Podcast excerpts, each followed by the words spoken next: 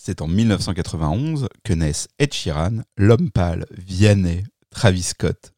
C'est aussi l'année où disparaissent Serge Gainsbourg, Freddie Mercury, Yves Montand et Miles Davis. Au cinéma sortent New Jack City, Jungle Fever, Terminator 2. Cyrano de Bergerac remporte 10 Césars et Le Silence des Agneaux 5 Oscars. En France, MC Solar veut que tout le monde bouge de là. Et le top 50 consacre à la première place François Feldman, Enigma, Lagaffe, Les Inconnus et Patrick Bruel qui se demandent qui a le droit.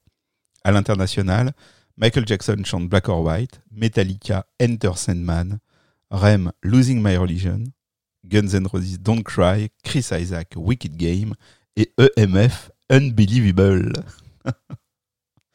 Mais que s'est-il passé dans le monde du funk, de la soul et du RB Découvrons ensemble les jams de l'année 1991.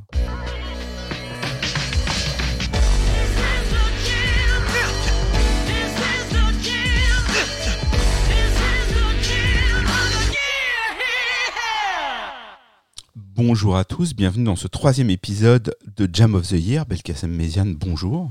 Bonjour, monsieur Raphaël Melki. Très heureux de te recevoir. Bah, je suis heureux de me recevoir aussi. C'est vrai Je me On reçois. t'est bien ici chez toi Bah, ça commence à. Hein, ouais, On commence ouais. à, à se Bah. sentir bien. Tant qu'on on me demande pas un loyer, je continue. Non, à non, venir. non, ici euh, tu auras toujours un café chaud Merci. et de quoi euh, te réchauffer. Merci d'être euh, avec nous, merci de, nous suivre donc euh, pour ce troisième épisode de Jam of the Year. Je rappelle pour celles et ceux qui arriveraient euh, à l'improviste le concept. Nous prenons avec mon ami Belkacem Méziane, auteur de nombreux ouvrages, conférencier, qui a déjà à ce jour sorti trois livres où il plonge dans des genres musicaux comme le funk, le disco ou le RB moderne de ces 40 dernières années, au travers d'albums, euh, de singles, euh, une petite centaine à chaque fois, euh, voilà, qui permettent de, de- bien comprendre ce qui se passe. Et ça, après des années de, de conférences, sans oublier bien sûr que tu es aussi et surtout musicien et saxophoniste. Voilà. Pour ma part, bon, moi j'aime bien euh, papoter dans le micro, partager de la musique. J'ai longuement œuvré autour de Prince. Continue d'ailleurs à travers un site euh, important pour cette communauté et puis euh, d'autres activités. Mais ce n'est pas le sujet. Ce qui nous intéresse aujourd'hui, c'est ce troisième épisode de Jam of the Year, donc où nous allons étudier, enfin on va traverser plutôt l'année 1991 en prenant un single euh, qu'on a choisi pour chaque mois de cette année 1991 et on commence tout de suite en janvier avec Alexander O'Neill. Donc on a on on n'a pas choisi l'arrivée d'Alexander O'Neill ou les ou l'album majeur on peut dire de, de, de sa carrière euh, Criticize qui est Hearsay, pardon. Hearsay, Hearsay, qui était avec Criticize Avec euh, qui était sorti donc euh, quelques temps plus tôt Euh, on s'est fait plaisir en 91 avec All True Men Alors, c'est un sacré morceau. Alors, Alexander O'Neill, faut savoir. Alors, c'est un sacré bonhomme C'est un sacré bonhomme aussi, ouais. C'est un, un des, un des premiers, des premières grosses productions de Jimmy Jam et Terry Lewis qui vont, qui vont revenir, euh, à mon avis, deux, trois fois dans cette émission. Euh, les, on va dire les, les, les grands pionniers du, du, du, ryth- du R&B euh, moderne avec euh, Mhm. Babyface de l'autre côté euh, et Ellie Reid, mais je pense que vraiment on peut donner, on peut donner la palme à, à Jimmy Jam et Terry Lewis qui ont euh, popularisé, bah, bien sûr, Janet Jackson et, et, et encore d'autres, mais Alexander O'Neill était l'une de leurs premières grosses productions, on va dire. euh, Ce qui est incroyable avec Jamel Lewis, je te coupe parce que c'est intéressant ce que tu dis. Tu as raison, ils ont euh, contribué euh, au RB moderne, mais ils ont aussi été euh, les instigateurs avec Prince et Jesse Johnson du Minneapolis Sound. Donc ils ont vraiment contribué à deux genres qui nous sont chers. et Alexander O'Neill est vraiment à l'orée de tout ça, puisqu'il était, bon, il, il était, il faisait partie de tous ces artistes de Minneapolis, puisque rapidement, euh, il était pressenti pour, euh, pour être dans The Time, qui était une, une évolution de Fly Time, qui était donc euh, le groupe où il était avec euh, ces personnes, Jamie Lewis. Et euh, bon, voilà, Prince a préféré euh, mettre Maurice Day, euh, Alexander O'Neill étant une personnalité avec un, un fort euh, tempérament. Exact. Et néanmoins, donc, euh, quand Jam et Lewis ont, ont lancé euh, Flytime et donc euh, leur, euh, sont mis à produire, ils se sont rappelés de leurs copains Bien sûr. et ils leur ont fait, ils ont fait des, quelques belles, euh, Bah. quelques belles petites perles. bah, euh, Old Truman, c'est euh, la, la preuve aussi que Jam et Lewis sont, euh, ont été assez respectueux envers, euh, envers, euh, envers Alexander O'Neill, puisque à la après, après Hearsay, qui est sorti en 87, oui, c'est 87, je n'ai pas devant les yeux les, les notes, mais je crois que c'est 87, donc il a eu un de gros succès, vraiment des, des, des beaux hits avec Criticize, Fake et, et, encore d'autres. Et donc il a, euh, il a gagné beaucoup d'argent et il a malheureusement euh, sombré un petit peu dans la, la- cocaïne. Et en fait, entre, euh, entre Hearsay et cet album qui s'appelle Old Truman qui est sorti en 91, Jimmy Jam et Terry Lewis lui ont demandé de passer en cure de désintoxication pour ne. Ils voulaient pas l'abandonner. Ils voulaient pas l'abandonner, mais ils l'ont forcé. Ils lui ont dit voilà, nous on peut plus travailler avec toi si tu es dans cet état-là. Et euh, chose qu'il a accepté parce que je pense qu'il euh, il, savait qu'il était produit par euh, deux génies et deux, deux gros pontes de, de la production de l'époque et qu'il voulait peut-être pas rater ça. Donc il est allé en cure de désintoxication. Il est revenu avec cet album trois ans après.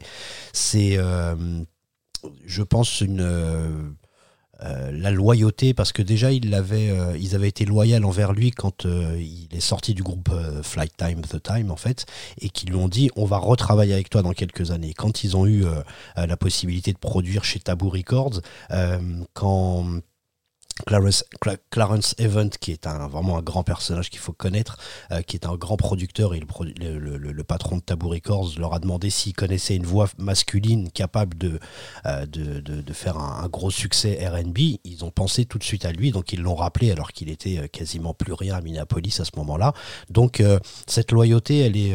et puis Old Truman, quoi, un, un homme vrai, enfin je sais pas, ça, ça, ça symbolise un peu toute cette petite histoire de, de loyauté et, et je trouve que bah voilà ils l'ont ils l'ont ils ont continué à travailler avec lui ils ont modernisé un peu le son parce qu'on est un- dans un truc un Mm. peu plus New Jack Swing je sais pas ce que t'en penses Ouais, mais par sûr. rapport à Hearsay qui est, Ouais. euh, qui est un peu plus Minneapolis ou un peu plus funk soul voilà si on peut dire là on rentre dans des dans des sonorités un peu plus New. Jack euh, Jack Ça euh, le date. voilà Quand tu l'écoutes, ça le, ça Exact. le date, mais il se réécoute bien. Tu vois, j'étais resté sur, euh, euh, sur une production voilà, qui était un peu euh, début des années 90, et là, en, en préparant ce- cet épisode, je trouvais qu'il qu'il se réécoutait bien. Euh, Une belle équipe euh, sur ce disque, parce qu'on a à peu près toute l'écurie qui traîne à Flytime à ce moment-là. Ah oui Jelly Bean Jelly Bean. Johnson, Jesse Johnson, Karine White. Il y a Karine. White aussi, qui est une, une grande chanteuse, une des peut-être la, la première grande chanteuse de New Jack Swing, qui est peut-être un peu oubliée aujourd'hui, mais à l'époque, elle, travaillait aussi avec Babyface. Enfin, c'est- vraiment marrant aussi cette période où, euh, euh, où on n'avait finalement pas tant de choix que ça. On travaillait avec Teddy Riley, avec Babyface ou Jimmy Jam et Terry Lewis. Euh, si on travaillait pas avec eux, on était, euh, on était complètement exclus de la communauté. euh, On n'était pas dans le top 10. on n'était pas dans le top 10, exactement. Et c'est vrai qu'il faudrait. Enfin, il y, a des- il y a des top 10 de, de certains mois où. euh, C'est incroyable. Il, C'est, se- euh, c'est- il trust le. Trust, exactement. Ouais, c'est ouais. vraiment. Euh, T'as Prince qui pointe la tête parfois, oui, mais, ouais, mais c'est. sinon c'est. ouais. Sinon, c'est eux, quoi. Vraiment, Jimmy Jam, Terry Lewis, Babyface et les et Teddy Riley de l'autre côté, et puis toute l'équipe un peu d'Uptown Records, mais on aura l'occasion d'en reparler. Bon, on écoute Old Truman, on commence euh, donc ce mois de janvier avec Alexander O'Neill.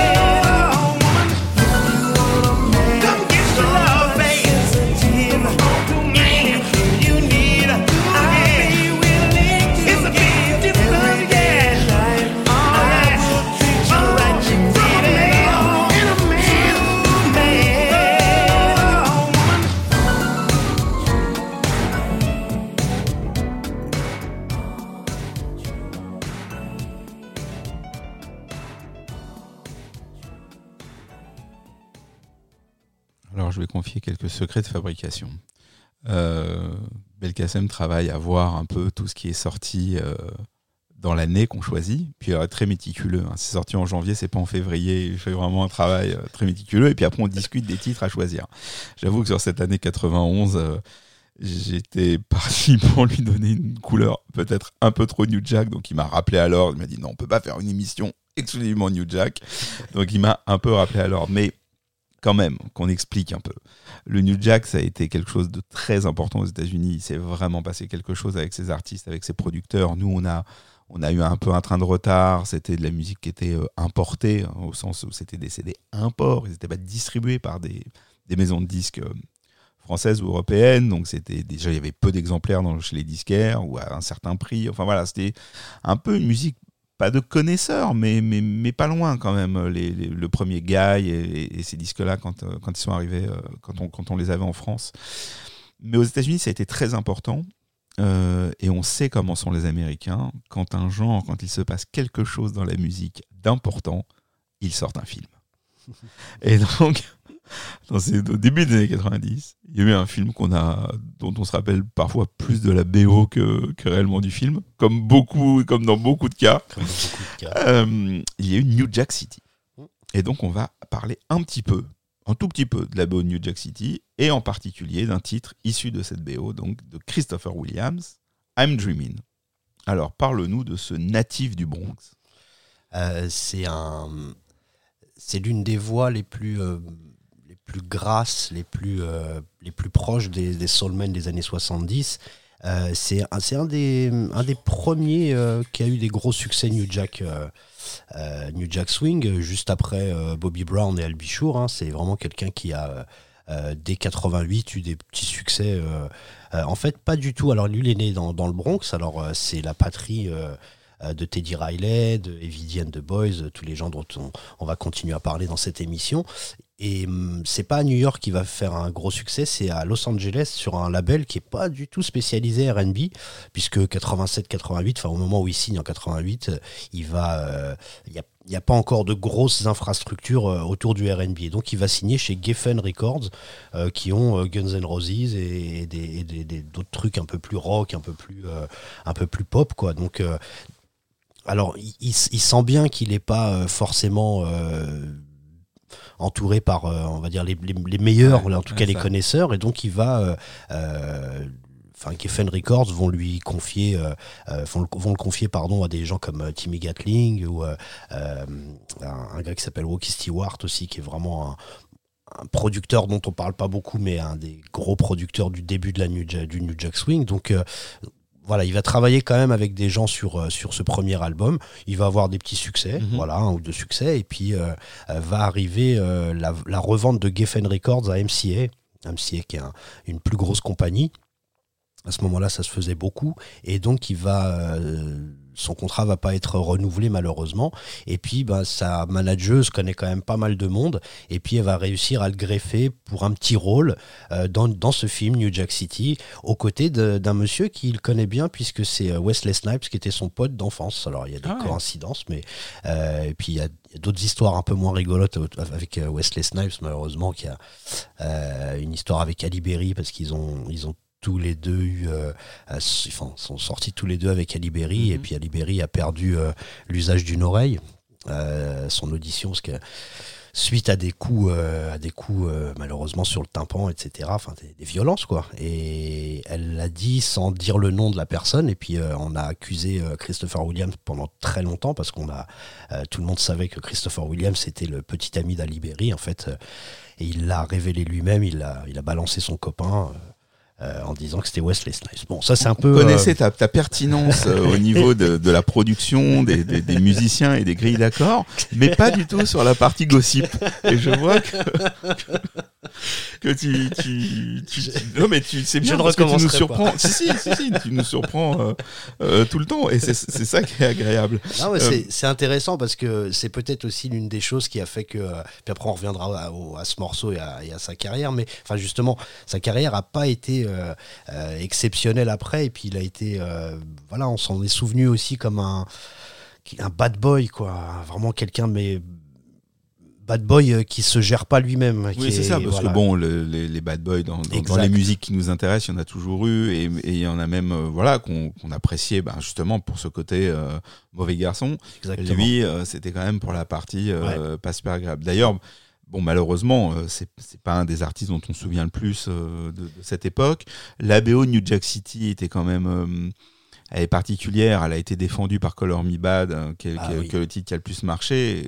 Alors pourquoi pas, mais quand même pas le, ce qu'on fait dans de, plus évocateur de ce qu'était New Jack à cette époque.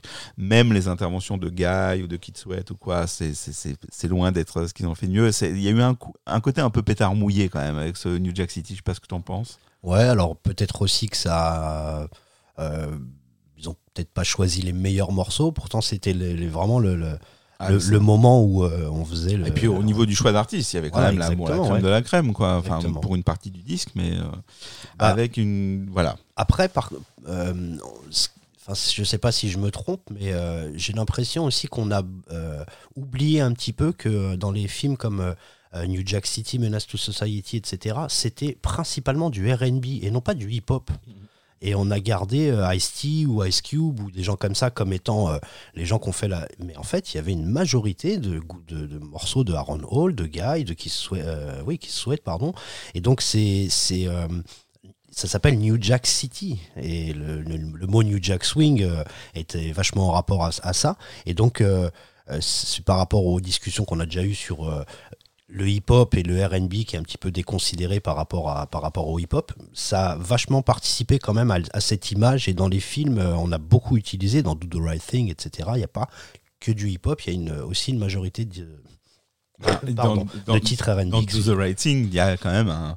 Là, pour le coup, il y a un mastodonte euh, signé Teddy Riley et Guy euh, avec My Fantasy. euh, Ah oui. qui, est, qui est- Ah oui, voilà, qui, est- qui est magnifique. Quoi. j'en- oublie quelques-uns. Non, non, En on est tout bien d'accord, on sait bien ce dont on parle. C'est- oui, ça, oui, parle tout à fait. The Thing de Spike Lee. Exactement. D'accord, on est bien d'accord.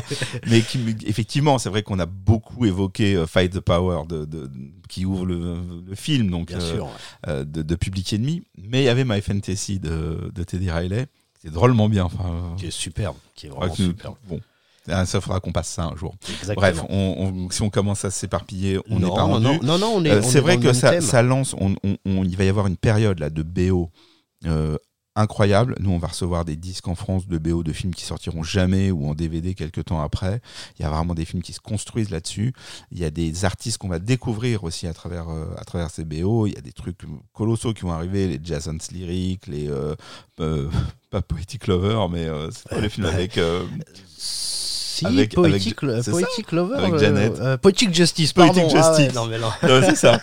Et- mais ça, Poetic ça, ça les, ça les a inspirés. Tupac aussi. ouais. Euh, voilà, enfin, il va vraiment y avoir des choses. Puis ça va continuer après avec Bah, les Lowdown and Dirty Shame. Il y a Boomerang à cette Il y a. Boomerang. Enfin bon, voilà, il y a vraiment beaucoup de choses. Ça va aller jusqu'à Alia dans Romeo Must Die. Enfin bon, voilà, il va vraiment y avoir des BO avec des, Bah, le- dans, les années 90, la, la- le- les, mouvements, enfin le, cinéma noir, si on peut l'appeler comme ça, en tout cas les acteurs noirs euh, et les intrigues qui se passent dans les quartiers noirs et le, le R&B hip-hop euh, vont de pair vraiment. Et ça a participé l'un a participé au succès de l'autre. Et, euh, et moi je me suis beaucoup intéressé à ça pour, pour mon bouquin This is how we do it. Et vraiment il y a énormément énormément de BO qu'on connaît pour la BO et on se souvient plus forcément des films sont des films familiaux, etc. Mais on a tout le monde, et Babyface, euh, euh, Babyface et Reed en ont produit et composé, euh, enfin surtout Babyface, c'est, c'est, je pense que c'était pour eux une belle continuité et puis une belle union, enfin une belle union, c'est pas toujours facile au niveau thune et tout, mais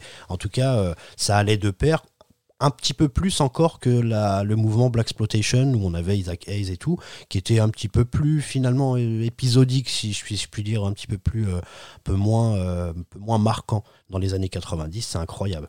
Mais pour Christopher Williams, Pour finir sur Christopher Ouais, Williams, pour tout à fait, parce Christopher que Williams. malheureusement, euh, voilà, il va, là, il va quand même faire un numéro 1 avec alors, ce, avec il, fait un, titre. il fait un numéro 1, il joue le, le rôle d'un petit caïd affilié à Wesley Snipes, et donc ça, ça le voilà, ça le, ça le grandit. À ce moment-là, il n'a pas de label, et donc c'est Uptown Records qui vont le rappeler, donc des gars du Bronx justement, euh, là où il a grandi, ils vont le rappeler et il va participer à, non seulement il va faire un album, mais il va participer, euh, qui s'appelle Changes, qui est, qui est vraiment, vraiment, vraiment bien, et euh, il va participer au MTV Uptown qui est, un, qui est la première fois qu'un label noir présente ses artistes sur MTV, la chaîne euh, de clips qui était réputée pour euh, passer un petit peu plus de c'est là où vont rock. faire une espèce de concert un peu unplugged, qui était le modèle euh, Ah ouais. rock de l'époque, et ils vont faire un unplugged. euh, Je- euh, si vous n'avez jamais euh, vu ça, c'est vraiment, je le conseille, il est mais vraiment exceptionnel. Moi, je, euh, je le compare à des concerts des années 70 parce qu'il y, a des- y a des cordes, il y a des cuivres, il y a, des, des- y a une dizaine de, choristes. Enfin, c'est, assez impressionnant. Et lui, euh, euh, il n'est pas du tout satisfait parce qu'il va jouer un morceau de Teddy Pendergrass parce qu'il a vraiment un timbre très, très, très proche de Teddy Pendergrass, un vieux soulman. Euh, et en fait, euh, le morceau va être euh, zappé de la diffusion. Et ça, il va être tellement énervé, et puis il va être énervé aussi des royalties. Et un jour, il va se pointer chez Uptown Records, et il va défoncer trois ou quatre bureaux, il va défoncer la vitre qui est à l'entrée.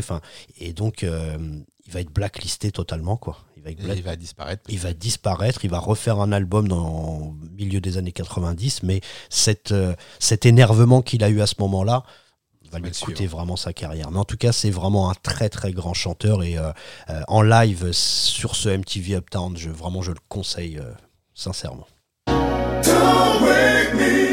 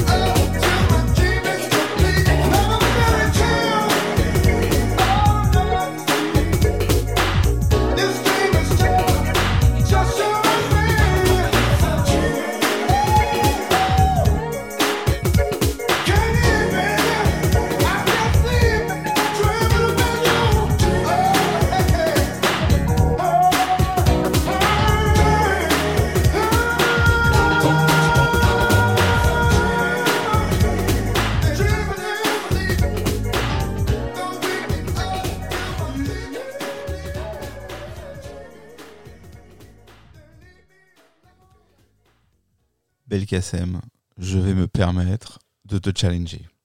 je rappelle que tu es saxophoniste, spécialiste de funk, et nous allons aborder Maceo Parker. Tu as deux minutes. Ah. Sinon, Sinon, je... sinon on est parti.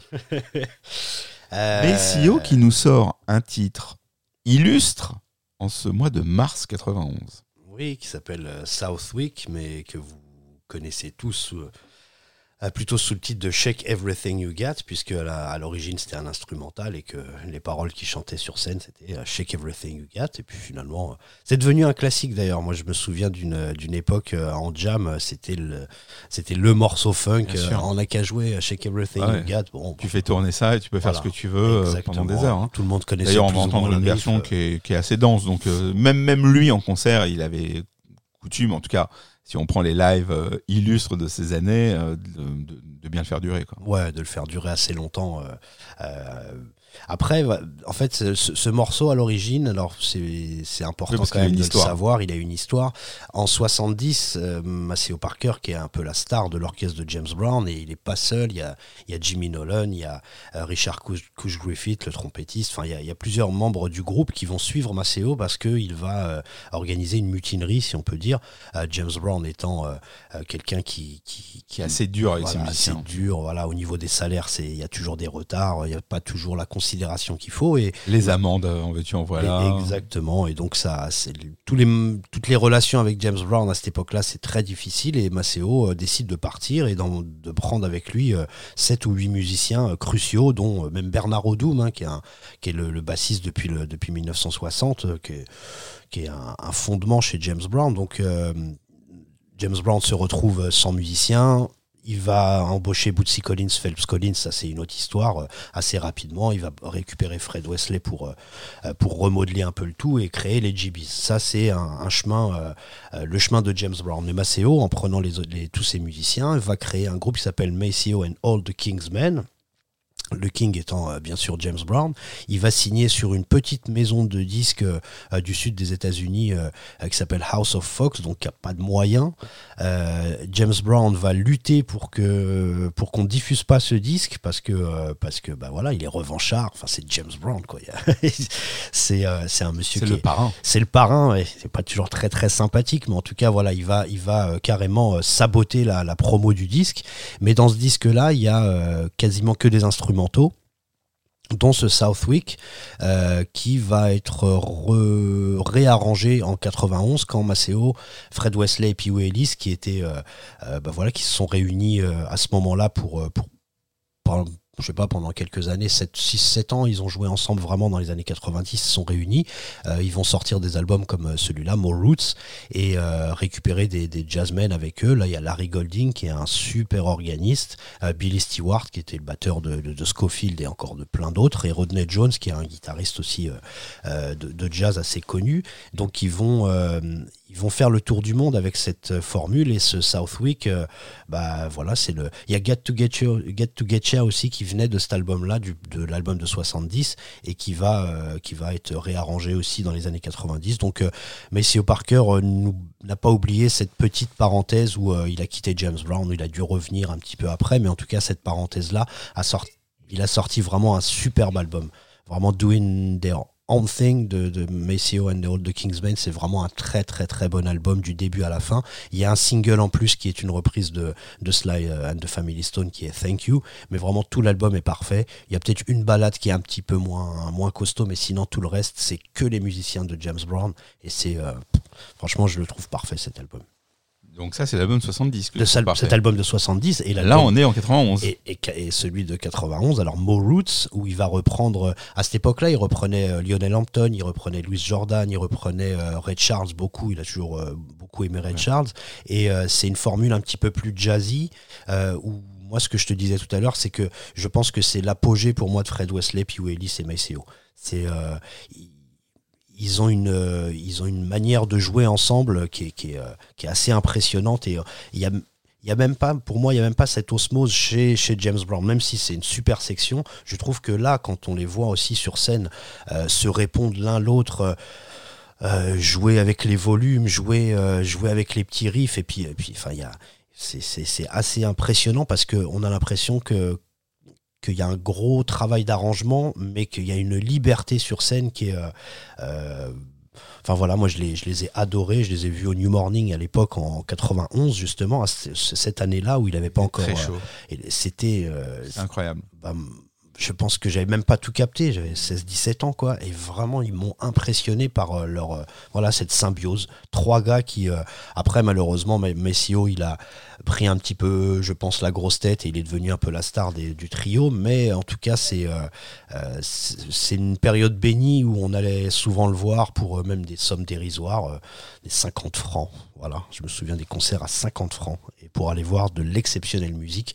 En tout cas, cette version, elle est très jazzy et, vraiment, elle est. Euh, elle, vaut le détour, elle vaut sincèrement le détour. Je n'ai aucune autorité, il a fait plus de deux minutes. Bon, allez, on écoute Southwick.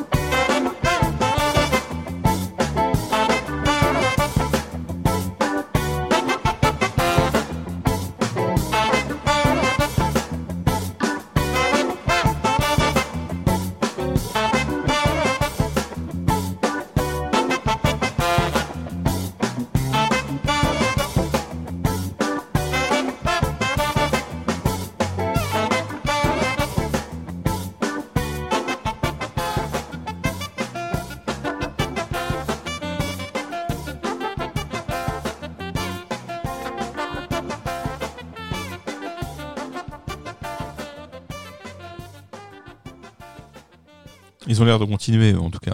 Ils ont l'air de Ils ont pas- continuer. Là, on a 9 minutes, mais non, euh, ils ont encore envie de, de faire tourner tout ça. Je- Oui, vas-y, vas-y, bien sûr. Bah, évidemment, Il y a donc Maceo Parker qui est le saxo, c'est bien que tu avais des choses à dire encore alto, sur parce- Messio. Parce que je pense qu'on n'a pas assez. euh, Non, on n'a pas assez parlé de on n'a Messio. pas assez de- pas parlé de Messio, qui était le saxophoniste alto. À l'époque, chez James Brown, il était ténor. Là, dans cet enregistrement, il est à la- à l'alto. Fred Wesley, bien sûr, il est au trombone et c'était aussi un arrangeur chez James Brown. Mais la troisième personne, c'est donc Alfred Piou Ellis. Et c'est juste parce qu'il est décédé, euh, euh, si je me souviens bien, en septembre, que j'avais envie juste de, de parler un peu de lui, qui est le ténor là-dessus et qui était euh, euh, l'arrangeur de James Brown à la fin des années 60 et euh, un des créateurs de Say It Loud, I'm Black and I'm Proud, Cold Sweat et, et Mother Popcorn. Donc c'est pas rien. C'était un ajout nécessaire. Merci. Merci, Belkacem. Heureusement, heureusement. Non, parce que ce monsieur était, Non, c'est vrai. était très très très important et il a, il a quand même fait, enfin sa mort a quand même fait un peu la presse. J'étais assez Ouais. étonné, mais C'était un musicien très attachant. finalement, Il y avait quelque chose, euh, Ouais, tu vois, bien, bien que discret. bien que discret, euh, exactement. quand tu sortais d'un concert, euh, il s'était passé un truc qui n'était pas Exactement. que, euh, euh, que musical. Mm. C'était un. Bah oui, Bah, c'est ça les, les grands. Un tonton. Tout à l'heure, euh, tu as évoqué, euh, tu disais qu'il y avait ce, ce trio Jimmy Jam et Terry Lewis, Babyface et euh, Teddy Riley qui avait été important pour la musique qui nous intéresse. alors, pour cette mouvance de la musique qui nous intéresse, le R&B, New Jack, enfin à ce moment-là, c'est un peu les, les noms qui reviennent. Il y a une personne dont on va parler tout de suite qu'on qu'on nommait trop souvent, c'est Dallas Austin. C'est-à-dire que quand tu vois ce qu'il a sorti à l'époque, on est souvent on évoque les mêmes. C'est vrai que même tout à l'heure, tu vois, on, on l'a pas cité alors qu'on savait qu'on allait en parler. Alors que Dallas Austin, quand même, quand on lui doit des trucs euh, plutôt sérieux. On lui doit euh, The Boy Is Mine, même s'il y a Rodney Jerkins avec lui, mais, mais voilà. ça- Enfin, c'est un, c'est le produit, enfin le découvreur de Monica quand même. Il dit la voix à 15 ans, il dit bon toi tu viens ici et deux ans après ou même pas un an après, il y a, il y a un terrible album qui sort. Ouais, Dallas Austin, il y a, il y a quelques noms comme ça qui sont euh, qui sont un peu oubliés, pas oubliés mais peu moins mentionnés dans l'histoire du, du R&B et c'est euh, euh, Alors qu'ils ont eu quelques numéros. Il a eu quelques numéros 1, quoi. ah oui, il a eu. Il a eu euh, et puis là, il était tout jeune. Il a produit le premier, le premier album, ou en tout cas des titres du premier album de, de Boys to Men.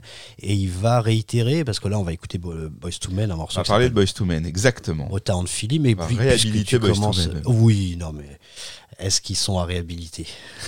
Tu disais, je Est-ce qu'ils sont à réhabiliter, ces gens-là? Donc, euh, c'est. C'est un monsieur qui va être dégoûté complètement par les Boys to Men quand il va arriver sur le deuxième album parce que euh, il dit entre le premier et le deuxième album, je les ai vus arriver en, avec des, des, des bagouzes euh, euh, de diamants, avec euh, des grosses lunettes noires. Il, il refusait de travailler avec Babyface alors que Dallas oui. Austin, pour lui, c'est Babyface, c'est un, c'est un, c'est un dieu, si on peut dire. Et, et il dit euh, voilà, l'arrogance que j'ai vue sur le deuxième album, j'ai fait un morceau avec eux et j'ai dit euh, je veux plus. Une BO était passée par là. Euh, était- Boys to Men, c'est un groupe que j'ai découvert en achetant le disque par hasard, parce qu'à ce moment-là, je, je, je guettais ce qui sortait de ce genre, et ils avaient un disque qui était assez parfait, puisque il y avait 10 titres, il me semble, et il y avait 5 ballades et 5 up-tempo. Et ce groupe était absolument inconnu, il n'y avait pas de clip encore, on savait pas d'où il venait, c'était vraiment la toute première édition. Et les balades étaient vraiment réussies, elles étaient vraiment composées, il se passait vraiment quelque chose, c'était pas des trucs euh, euh, qui traînaient en longueur avec des vibes ou quoi. Il jouait bien le, le, le quatuor euh, vocal avec cette base d'un côté, il y avait vraiment quelque chose. Et le up-tempo était très intéressant parce que c'était pas des espèces de copier-coller. Enfin, le New Jack a vraiment fait des petits. Et euh, il y avait de très bonnes choses, il y avait aussi beaucoup d'ersatz. Et là, on était dans quelque chose de différent, justement. On n'était pas chez Teddy Riley, on était euh, dans un genre qui était en train de se mettre, euh, de se mettre en place. Et vraiment, je, conseille le premier album dans sa première version, qui est vraiment un petit bijou très très bien foutu. Et puis, euh, bah voilà, hein, on les a retrouvés dans la BO de Boomerang, c'est ça Boomerang, oui. et on les a connus avec euh, le méga numéro 1 End of the Road qui là pour le coup est aux antipodes de ce que je viens de dire C'est- on est vraiment sur la balade R&B classique hyper euh, limite le le cliché, c'est-à-dire que les gens te disent j'aime pas ce genre parce que Boys to Men et, euh, et, et cette balade. Et effectivement, ça les a fait à la fois euh, connaître au monde entier, gagner énormément d'argent.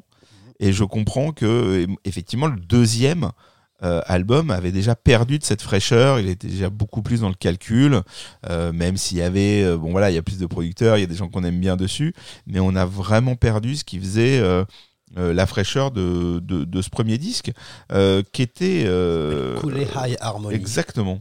Et quand on sait que Cooley High, ça a été un, un gros film dans les années 70, parce que c'est tout bête, mais euh, euh, c'est la petite mention quand même qui permet aussi de comprendre le, le, lien qu'avaient euh, les Boys to Men avec leur histoire. Donc eux, c'est un quat- quatuor vocal, quartet vocal, comme dans la tradition du doo-wop, etc. Et dans les années 70, il y a un film qui est sorti, qui s'appelait Cool High, qui était un petit peu annexe par rapport à la Block Exploitation et qui montrait des étudiants euh, alors c'était un moitié drôle, enfin voilà, c'est une, sorte de comédie et ça a laissé énormément de traces au point où, euh, au point où ils ont appelé leur, leur album Cool et High Harmony.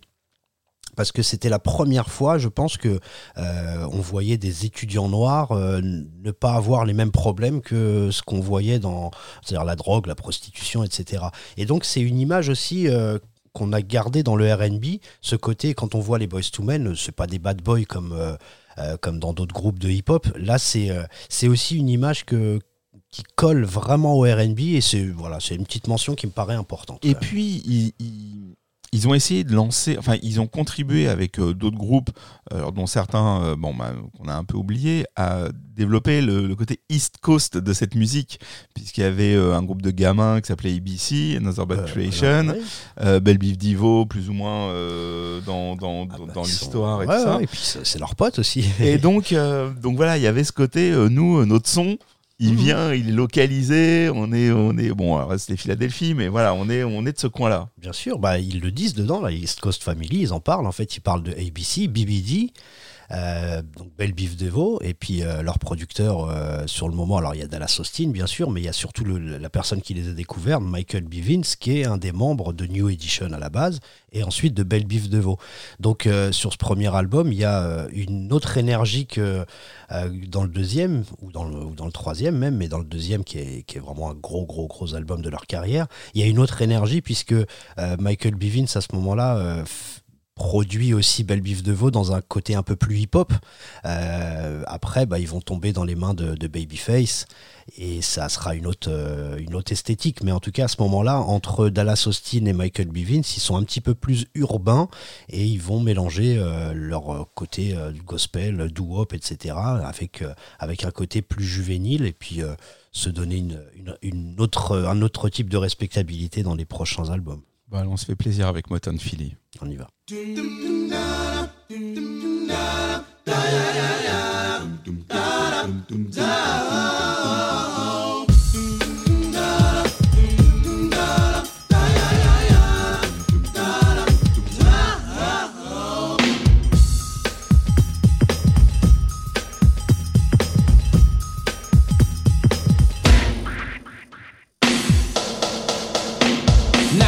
This out. One day back in Philly, four guys wanted to sing.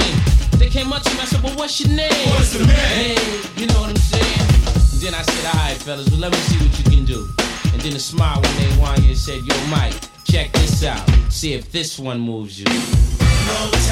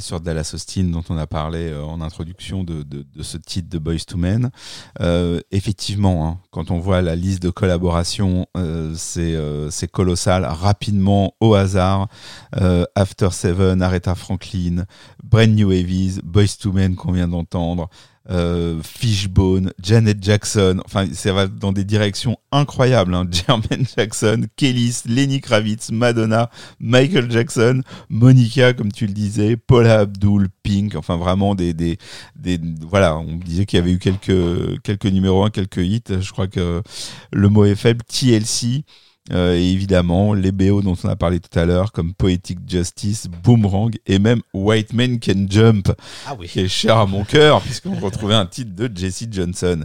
Jesse Johnson, notre ami de Minneapolis, habile transition, puisqu'après Philadelphie et euh, bah, toutes les villes dont on a parlé aujourd'hui, nous repartons à Minneapolis avec Sound of Blackness. Bah oui, c'est euh, une belle chorale euh, bon, qui doit peut exister, dire ça, euh, qui doit exister encore aujourd'hui, je sais Ah plus. bah oui, oui, oui, oui, C'est pas- un, c'est un une chorale d'église euh, très importante à Minneapolis. Très importante, Beaucoup de gens se sont succédés au chant et dans les euh, et au niveau des au chant et au niveau La des musiciens, ouais, puisque ouais.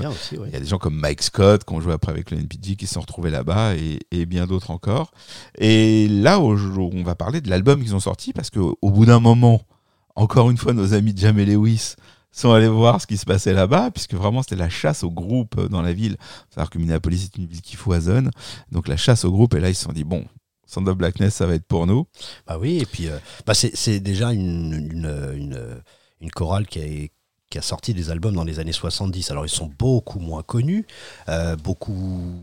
Enfin, il y, a- il y a trois albums où. euh, alors, il y a de l'église, il y a du gospel, bien sûr, mais il y a aussi de la comédie musicale et Ouais. du jazz. Et Mhm. c'est euh, c'est un, peu. euh, parce que vraiment, il y a des pures, pures chorales gospel où Ouais, là, il y a des, des harmonies et des, tradition vocale qui, euh, qui est assez particulière au gospel. Là, c'est pas seulement, il y a du, vraiment du, des mélanges avec euh, une- d'autres traditions. Ils ont un côté aussi un peu militant africain. Euh, Enfin, militant africain, veut pas- c'est pas l'idée que je voulais dire, mais en tout cas militant et proche de l'Afrique, et proche Mhm. de, en tout cas d'un idéal historique, etc. de l'Afrique. Donc voilà, ils sont sur leur premier album euh, en 74, je crois, on les voit euh, habillés avec des, grosses coupes afro, etc. Donc ça dépasse le, cadre de la simple chorale gospel. Il faut aller un petit peu plus loin. Et donc euh, ils ont, à mon avis, ils ont profité, enfin Jimmy Jam et Terry Lewis, euh, ça c'est, une pure interprétation personnelle, mais je pense qu'ils ont euh, voulu aussi ouvrir encore plus euh, le, le- le champ des possibles en termes de R&B parce qu'ils avaient déjà travaillé avec des boys, des, avec New Edition, avec Janet Jackson, etc. Le côté plus urbain, on va dire, mais euh, ça permettait aussi de diffuser leur son et puis euh, et c'était une mode aussi. Il y avait les Winans comme Commission de Kirk Franklin qui va arriver euh, de quelques, Quelques années plus après, tard. C'est une mode aux États-Unis. C'est quelque chose qu'on connaît pas trop ici, qu'on connaît pas trop euh, ici, mais mais qui est, qui est traditionnel là-bas. Ah oui, aux États-Unis, euh, euh, tout le monde écoute les Winans. C'est euh, c'est une, une petite famille. Euh, Il y a Andrea, Andrea Crouch, il y, a- il y avait à l'é- à à l'époque Rance Allen. Enfin, il y a une, c'est-à-dire que chanter de la soul ou du funk euh, avec des textes euh, bibliques où on parle de Dieu, là-bas, ça les gêne pas du tout. Bah, c'est surtout le retour aux sources, c'est-à-dire qu'on passe notre temps à nous expliquer que pour la plupart, euh, dans les, que ce soit réel ou que ce soit pour parfois arranger un peu l'histoire, ils passaient par l'Église, que ce soit euh, les musiciens encore une fois ou, ou les chanteurs. hein. La tradition, voilà, on la connaît, même si souvent c'est- il y a une image d'épinal, mais c'est quand même une réalité. Euh, et à Minneapolis, je peux vous garantir que c'est une réalité, parce que je, je suis allé voir euh, l'office où il y avait euh, Paul Peterson, les Hornheads, donc les cuivres de Prince, et Tommy Barbarella au clavier, euh, qui n'arrêtait pas de me dire Mais viens nous voir jouer à l'église. Et je me faisais une idée très européenne, voire française de ce que ça allait être. En fait, on s'est retrouvé dans une espèce de salle de concert colossale avec des gens qui, qui dansaient, et qui chantaient partout, et c'était très, très, très impressionnant. Donc, oui, de toute façon, il y a une tradition, pas seulement à Minneapolis évidemment, mais elle existe aussi là-bas. Et euh, Sound of Blackness est, est- est un groupe important, même si euh, quand, il passe dans l'écurie de Jamie Lewis, euh, je pense que les albums ne, rendent pas réellement. euh, c'est pas que ça rend pas hommage, mais on, on se rend pas bien compte en fait de l'importance du groupe, de la puissance de celui-ci.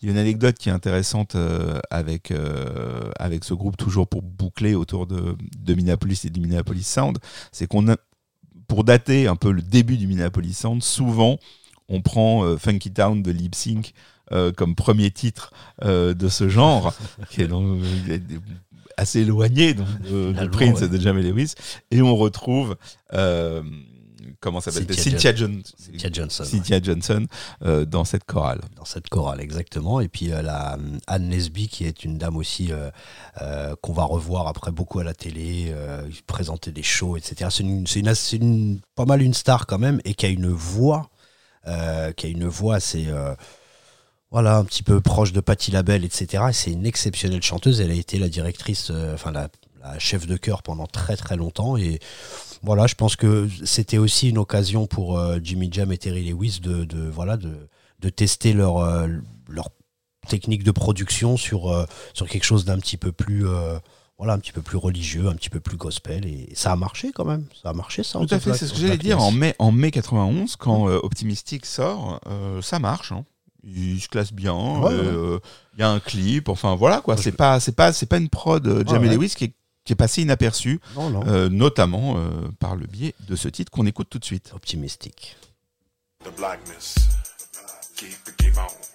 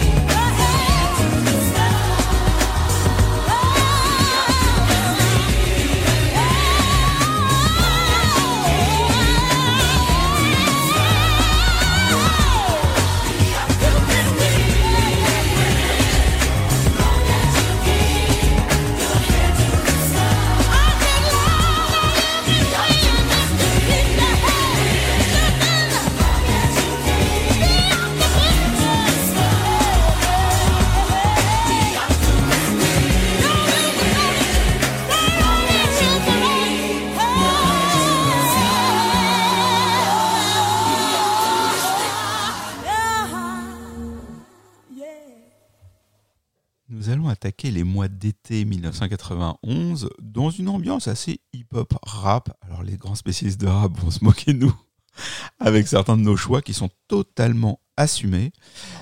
Ah bah oui. Non, bah, non. Ah bah oui, quand même. Donc on commence avec Evie and the Boys, avec en guest Aaron Hall.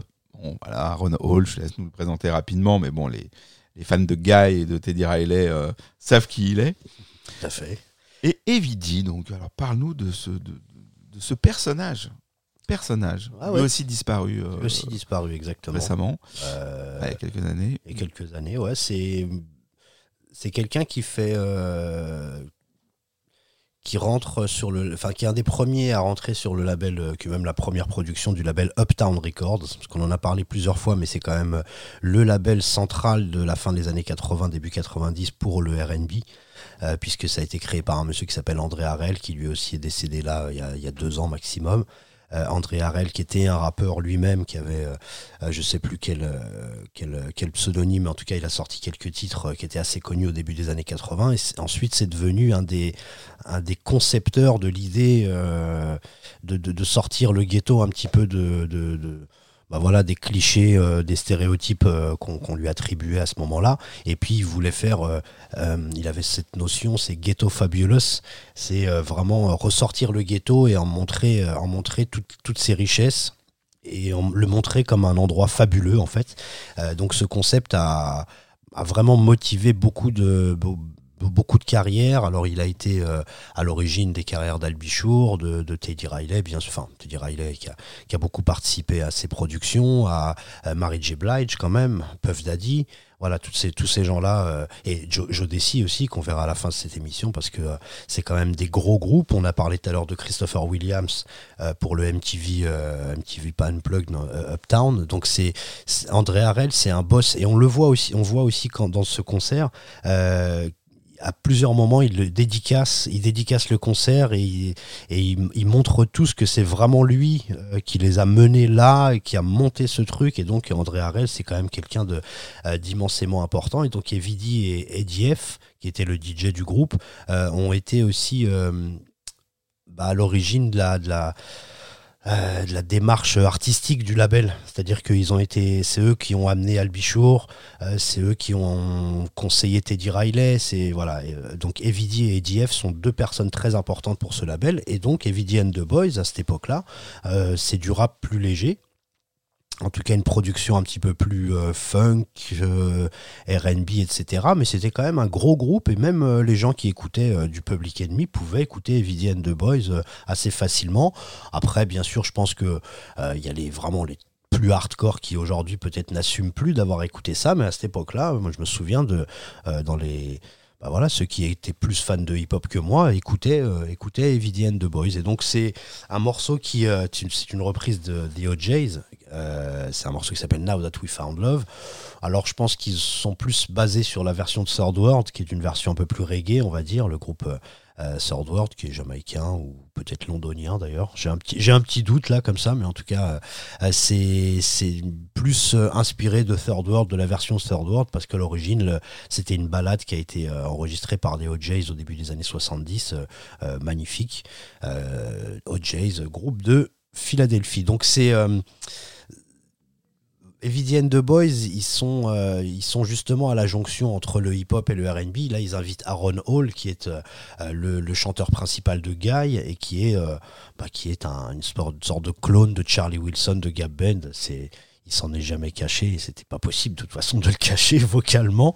Donc euh, il y, a, y a un combo, voilà, il y a Teddy Riley qui travaille sur ce titre aussi. Donc c'est vraiment le, toute l'équipe euh, Uptown Records et toute la philosophie de, de, de- ce label, moi que je vois là-dedans. Euh, le, côté reprise aussi euh, bah, d'un vieux titre de soul. voilà, on garde toujours l'esprit entre bah, entre toutes les musiques noires et à ce moment-là on, on urbanise un petit peu plus donc voilà moi je trouve que c'était un, un titre et puis ça a cartonné ça a énormément Ça a cartonné, cartonné. Voilà. C'était très efficace. C'était très efficace. Et puis ils- ils vont refaire avec euh, d'autres gens, alors j'ai plus les noms tout de suite comme ça, mais euh, For the Love of Money, euh, qui est un autre titre aussi de la Philadelphia Soul des OJs, et ils vont le refaire. Et je crois que ça a été même carrément un plus gros carton pour un- une BO de film. Mais étant donné que j'ai pas travaillé là-dessus, c'est que des souvenirs. En tout cas, Now That We Found Love, c'est celui qu'on a choisi. vraiment le, je vous invite à acheter un œil au clip. On est dans l'esthétique, mais pure de nos jeunes années. Donc ceux qui n'ont pas vécu ces époques-là, euh, voilà ce qu'on regardait euh, sur MTV et on était euh, plutôt contents.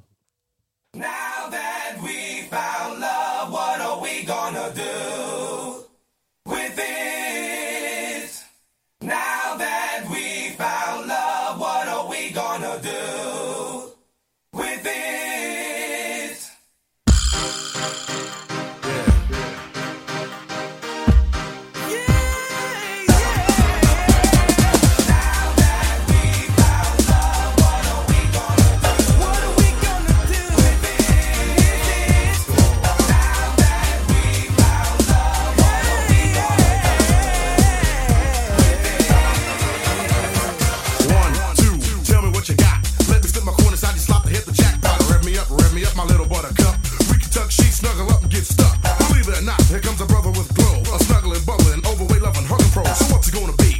Me or the TV? Let me take time to set your mind and your body.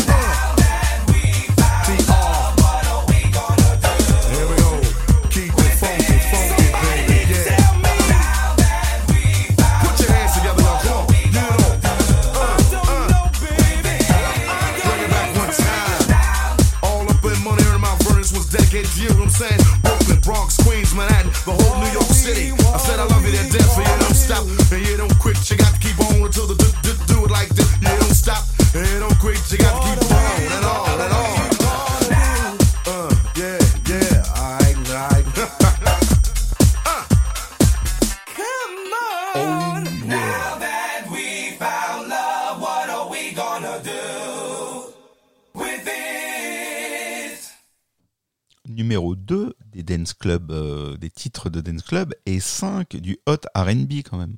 Bah, Et déjà- 4 du hot rap single. Donc on est...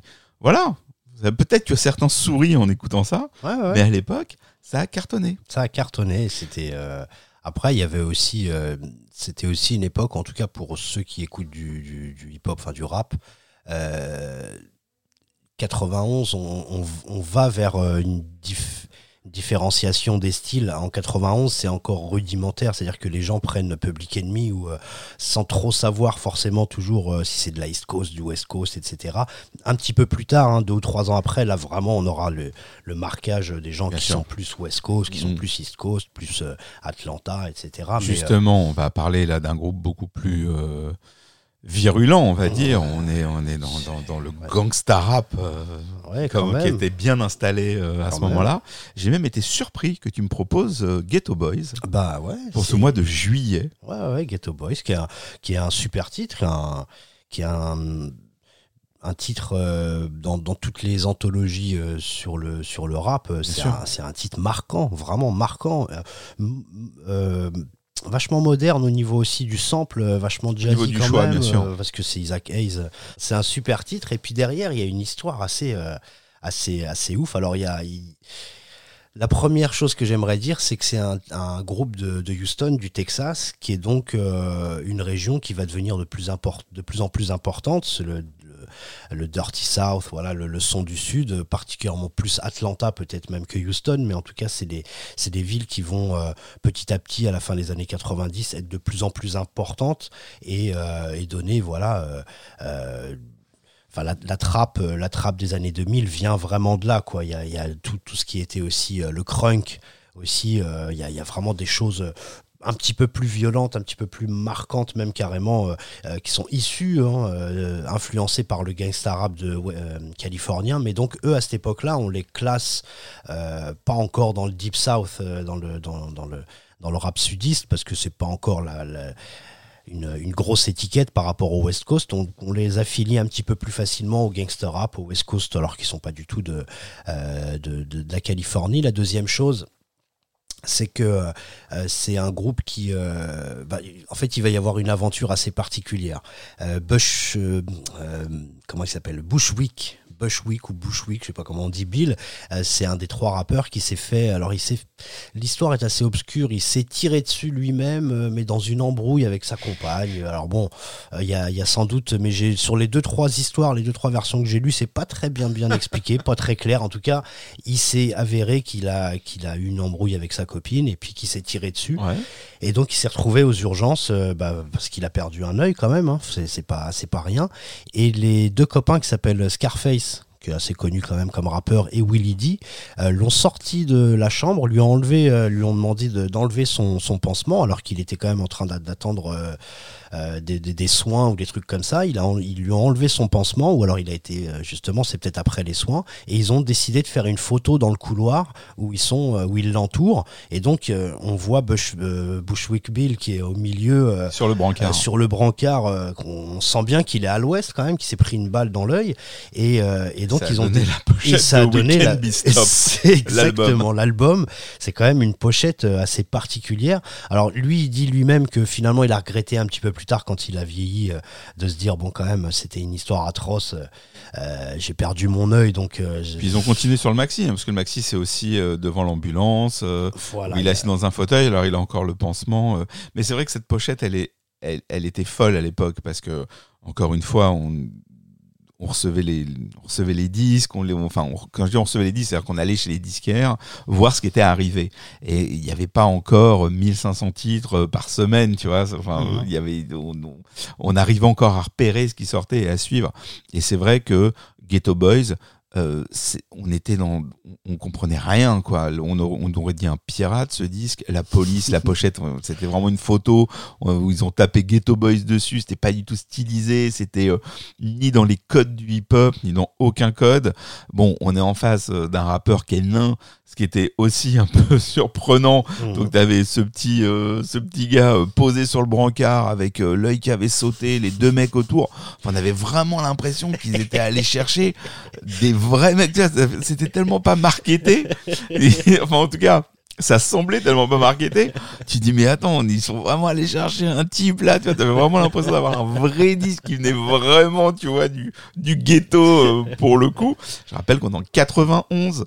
Euh, donc voilà, c'était vraiment très impressionnant. Et donc quand t'avais l'album de Ghetto Boys, déjà, euh, t'étais, tu vois, t'arrivais à te positionner comme étant pas euh, en train d'écouter que Evidy. Voilà, c'est ça. Oui, c'est vrai que par rapport à Evidy, on est dans une autre forme de, une autre forme de rap, même si euh, voilà, ça reste, ça reste quand même des gars du ghetto, parce que euh, je pense pas que les Evidy et tous ses potes c'était des tendres non plus, mais en Non, tout cas dans leur musique, euh, c'est sûr qu'on est loin de Father MC ou de, euh, de Fresh Prince, Jazzy, Jazzy Jeff et, et Fresh Prince, c'est pas la même démarche, mais c'est vrai que et en plus il y a, il y a un beau texte hein, quand même hein, que j'ai re- revu cette semaine quand j'ai regardé un petit peu ce titre. Il y a un sacré beau texte où il parle de sa paranoïa, où euh, il, il dort avec euh, un gun, euh, un gun bon sur lui. C'est un bon groupe, c'est un bon album. C'est un bon Et- album, Et, il a- et- et ce titre de, de juillet euh, 91 est un excellent morceau. Moi, je le trouve superbe et c'est, euh, voilà, les paroles sont quand même vachement bien. Le texte est compréhensible et euh, on peut le trouver facilement et les paroles sont vraiment bien. I sit alone in my four cornered room staring at candles. Oh, that shit is on? Let me drop some shit like this here. At night I can't sleep. I toss and turn. Candlesticks in the dark. Visions of bodies being burned. Four walls just staring at a nigga. I'm paranoid, sleeping with my finger on the trigger. My mother's always stressing I ain't living right. But I ain't going out without a fight. See, every time my eyes close, I start sweating and blood starts coming out my nose. It's somebody watching the act. But I don't know who it is, so I'm watching my back. I can see him when I'm deep in the covers. When I awake, I don't see the motherfucker. He owns a black hat like I own, a black suit and a cane like my own. Some might say take a chill, B, but fuck that shit. There's a nigga trying to kill me. I'm popping in the clip when the wind blows. Every 20 seconds got me peeping out my window. Investigating the joint for traps. Taking my telephone for taps. I'm staring at the woman on the corner. It's fucked up when your mind is playing tricks on you.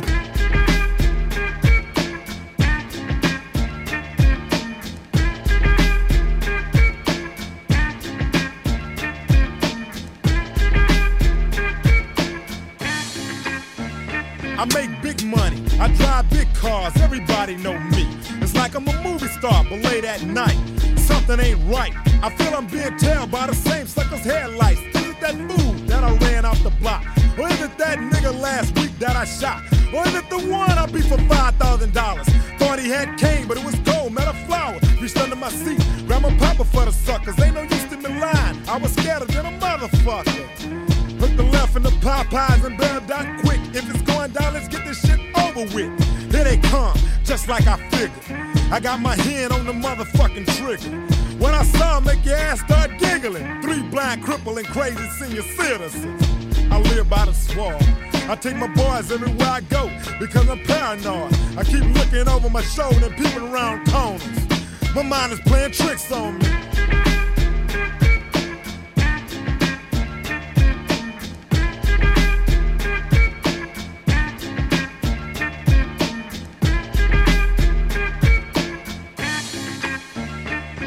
Day by day, it's more impossible to cope. I feel like I'm the one that's doing dope. Can't keep a steady hand because I'm nervous. Every Sunday morning, I'm in service, praying for forgiveness and trying to find an exit out the business. I know the Lord is looking at me, but yet and still it's hard for me to feel happy. I often drift when I drive, having fatal thoughts of suicide. Bang and get it over with. And then I'm worry free, but that's bullshit. I got a little boy to look after. And if I die, then my child will be a bastard. I had a woman down with me, but to me it seemed like she was down to get me. She helped me out in this shit. But to me, she was just another bitch. Now she's back with her mother. Now I'm realizing that I love her. Now I'm feeling lonely. My mind is playing tricks on me.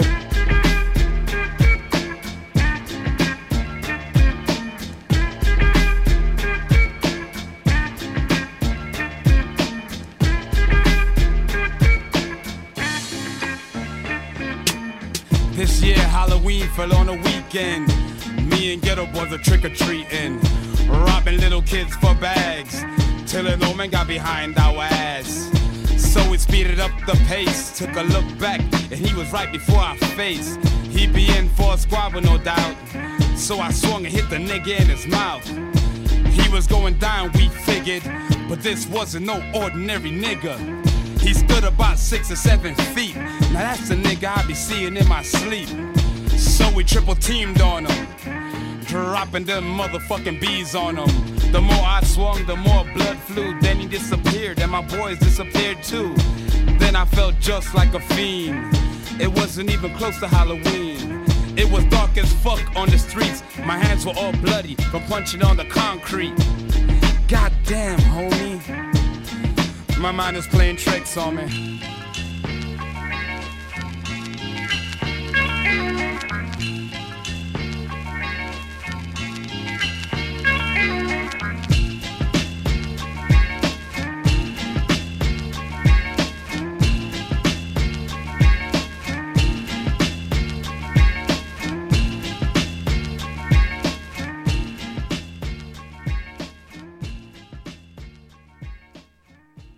Les Américains sont très forts pour produire des groupes euh, d'enfants. Et on abordera peut-être un jour euh, New Edition dans, dans ce podcast. Mais quand New Edition s'est séparé, la quasi-totalité des membres ont fait des, des carrières euh, en vendant beaucoup de disques. Et on va pas parler des plus, ah, des plus connus ici, parce que si on est à l'échelle euh, et puis de- de- de- des disques vendus, et puis si on commence à, à vous faire écouter Poison et compagnie, vous allez dire ah oui c'est eux. Mais c'est vrai que Belle Biv Divo, c'est pas le groupe dont on parle le plus euh, dans nos contrées. Et on va pourtant s'arrêter dessus Mhm. à un moment très particulier de leur carrière, puisque euh, tu vas nous en parler. Euh, on est sur un titre qui rend hommage euh, au reste de leurs amis, enfin au reste de- de- des membres du groupe, à l'intérieur d'un disque qui n'est pas vraiment une compile, mais qui était la version remixée de l'album qui venait de cartonner, alors que eux n'étaient plus au sein du groupe et que ça marquait leur premier album solo. Je sais pas si vous m'avez suivi, c'est un beau bordel, mais Belkacem est là pour ça. Alors, euh, euh, bah oui, Belle Biv Devo, ça a été. euh, en fait, c'est les trois membres les les moins connus de New Edition en fait. Chez New Edition il y a eu Bobby Brown forcément euh, Ralph Tresvant qui étaient les deux euh, leaders. Ensuite il y a eu Johnny Gill qui est arrivé un petit peu après. Et ces trois membres là ont décidé après l'album de 88 de voilà de faire des, des carrières solo enfin Bobby Brown était déjà parti et eux trois ne voyaient pas trop euh, le- le- le- la destinée euh, euh, de leur carrière, ils voyaient pas trop. Et puis c'est Jimmy Jam et Terry Lewis, encore une fois, ces gens-là, je te jure que c'est vrai. hein. Et donc ils ont, ils leur ont dit, euh, mais euh, restez ensemble et faites un groupe. Et en fait, ils avaient quand même. Michael B. Vince, euh, voilà, Ricky Bell et euh, Ronnie DeVoe avaient euh, des capacités, puisque Michael B. Vince particulièrement est un, bon producteur, on l'a entendu tout à l'heure pour Motown Philly, de, des Boys to Men, donc il y avait des, il y avait une capacité à, continuer et donc ils ont sorti ce morceau qui s'appelle Word to the Mother comme tu dis dans l'album ils invitent pas les trois autres et euh, ils vont les inviter sur cette version remix et clip aussi parce que voilà il y a un clip qui va euh, qui va avec.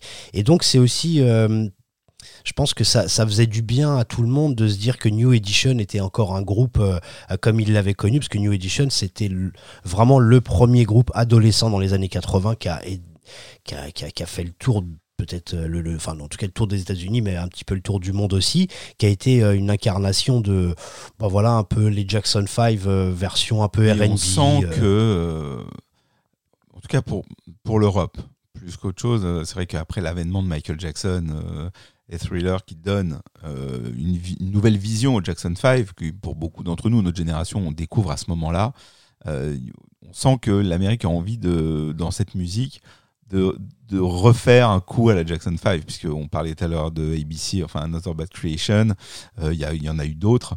Et, et donc voilà, et puis on va encore en parler tout de suite après, euh, après euh, Belle Biv Divo, ah bah oui. euh, de ces, de ces enfants qui chantent et qui dansent. Exactement. Donc, donc c'est vrai qu'on on, on sent que voilà, il y, a une- il y a une volonté d'essayer de, de trouver voilà, les enfants chanteurs. C'est un phénomène qui a toujours existé là-bas, et puis avec avec de, de très grosses ventes et de, de- de très gros succès. Et ce qui, est- ce qui était touchant dans ce dans ce clip euh, de World to the Mother qu'on va qu'on va écouter de Belle Biv Divo, c'est que on avait connu New Edition.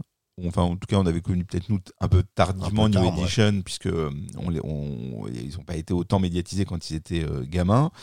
On a surtout connu les membres de New Edition, puisque Bobby Brown a eu un carton mais colossal avec euh, son deuxième album, avec Don't Be Cruel et My Prerogative, qui est euh, donc un, un titre euh, absolu. Euh, Ralph Tresvent est peut-être moins connu en France, mais il a eu un, album qui a très bien fonctionné, qui était, très plébiscité euh, euh, dans, cette, veine euh, New Jack, R&B moderne. Johnny Gill, euh, avec son Rub to the Right Way, euh, ça a été euh, un single qui a, vraiment marché. On, l'avait vu en France en première partie de Janet Jackson, où il était arrivé avec ses roses, comme ça. Enfin voilà, Johnny Gill, c'est une figure importante. Donc ils avaient tous réussi en, en carrière solo, en vendant des millions. Et d'un coup, on les revoyait revenir dans ce clip un peu en guest. Et il y avait quelque chose d'assez euh, sympathique quand même à les voir euh, euh, guester euh, sur le- le- le- l'album de, de BBD.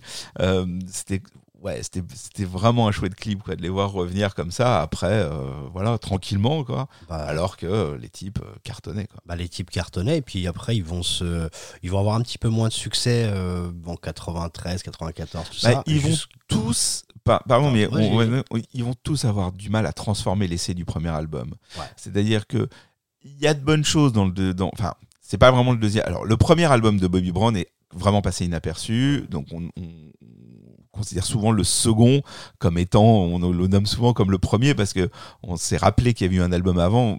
Parlant Ouais, l'intermédiaire de, de, de, de Don't Be Cruel. Donc l'album qui a suivi le succès de Don't Be Cruel, qui est Humpin' Around, euh, et qui comprend quelques bons morceaux, dont Humpin' Around dont Humpin' Around, euh, qui est un sacré, un sacré titre. il me tue celui-là Mais, euh, mais c'est vrai qu'il transforme pas l'essai. Euh, sur scène, c'est pas ça. Euh, c'est des, des, des- artistes qui ont eu du mal à. C'est une musique qui a eu du mal sur scène. Euh, on en parlera peut-être un jour euh, lorsqu'on reprendra une de ces années. Mais tu, tu l'abordes dans ton livre This is how we do it. C'est-à-dire, en tout cas, quand, on, parle de, ces musiques-là, c'est vrai que par rapport à, l'ouvrage sur le funk, on est en face de groupes avec des, des albums live euh, monstrueux, euh, sur ces, ces groupes-là, il y a, à part le Uptown, le Uptown Ouais, Live dont tu parles depuis ouais. tout à l'heure, il n'y a pas de, il y a pas, voilà, c'est des groupes qui n'auront jamais sorti un album live euh, invraisemblable, alors que c'était dans la tradition bien de sûr, ces ouais. groupes qui avaient du succès. Il n'y a pas un album live de, de, de Guy ou de Blackstreet, il n'y a pas un album live de, de, de Belle Biv Divo, de, de, Bobby Brown, euh, même Johnny Gill, il y a Kid Sweat qui a essayé, et franchement, on n'est pas du tout en face de quelque chose de, de, dingue. Bon, voilà. c'est- Et pourtant, c'est une musique qui tourne, ils remplissent des salles, il y a des trucs euh, incroyables. Après ce qui peut ce qui peut être intéressant c'est d'essayer de, choper les apparitions télé de Alors après, il y a des bonnes apparitions télé. chez, les Therman ou chez Ouais, comment ouais. s'appelle Arsenio Hall il y a des fois des extraits où on se dit ah ouais quand même ça, ça, c'était bien. Moi, j'ai vu, j'ai vu Bobby Brown au Palais des Sports à Paris. T'as de la et, bon, c'était bien. Et puis, et puis j'ai vu d'excellents concerts de, de Blackstreet. Euh, Le, le concert du premier album euh, au Bataclan qui se termine par un solo de Teddy Riley euh, euh, qui nous fait une compile, enfin un medley de Guy. C'était juste incroyable. J'aurais jamais pensé voir Teddy Riley euh, chanter du Guy. Donc il y a, il y a quand même des choses. J'ai vu Alia, j'ai vu euh, bon même Montel Jordan. Enfin, on en reparlera euh, encore une fois quand on abordera ces, ces années. Mais c'était des gens qui, qui, qui amenaient des concerts avec lesquels on n'a on pas cette culture en France. C'était entre le showcase et euh, le concert très très très euh, très express qui, qui dépassait rarement l'heure, l'heure et demie. Euh, où tu es en train de te demander ce que font les musiciens. C'est pas du playback, mais il y a énormément de claviers. Il y a un batteur, des claviers. Tu essaies d'identifier ce qu'ils font. C'est pas simple, quoi. C'est vraiment un genre De qui, qui studio. qui est- qui est très particulier et qui est de studio, alors qu'on a des chanteurs qui sont euh, qui sont euh, grandioses. Et même si là, on va on va aussi aborder un peu plus tard euh, euh, dans la fin de cette émission euh, des groupes qui eux sur scène euh, avaient une, une une vraie valeur ajoutée. Est-ce que tu veux nous dire quelque chose de plus euh, sur Belle Beef Divo ou évoquer ben voilà le- le- la reformation de, de New Edition Non, en parlé. 96, hein, c'est ça, pour Home. Again. Voilà, exactement. C'est aussi euh, pour se dire que bah il y a pas mal de groupes, d'institutions qui euh, euh, aujourd'hui nous on les voit plus forcément en France, mais les SWV, etc. Ils sont quasiment toujours obligés de faire un reunion tour euh, parce que euh, parce que voilà, ils ont marqué une époque avec des hits et, euh, et- on, on leur redemande toujours un petit peu ça. Alors Home Again est un album qui, euh, qui est une vraie réunion où il y a, il y a- moi je le trouve, euh, je le trouve assez costaud cet album. Je trouve. Il y a de très bons titres. Il y a de très bons titres. Il y a, il y a Jamel Lewis encore une fois. On a l'impression que. C'est un disque Alors c'est pas, alors c'est pas Jamel. Lewis, hein. Voilà, c'est ça n'est pas. Il aura attendu la troisième émission. voilà, Ja- Jamel Lewis, non. Jam et Lewis, Jimmy Jam, et, Jam Terry et Terry Les- Lewis qu'on résume en C'est vrai Jam que depuis tout à l'heure, t'arrêtes pas de dire Jamel Lewis. c'est pas Jamel Lewis. C'est Voilà. pas Jamel Lewis. Non, on peut, on peut écouter Word to the Mother dans la version du clip, dans la version remix, avec donc justement les apparitions de Brown, Gill et 13 Ventes.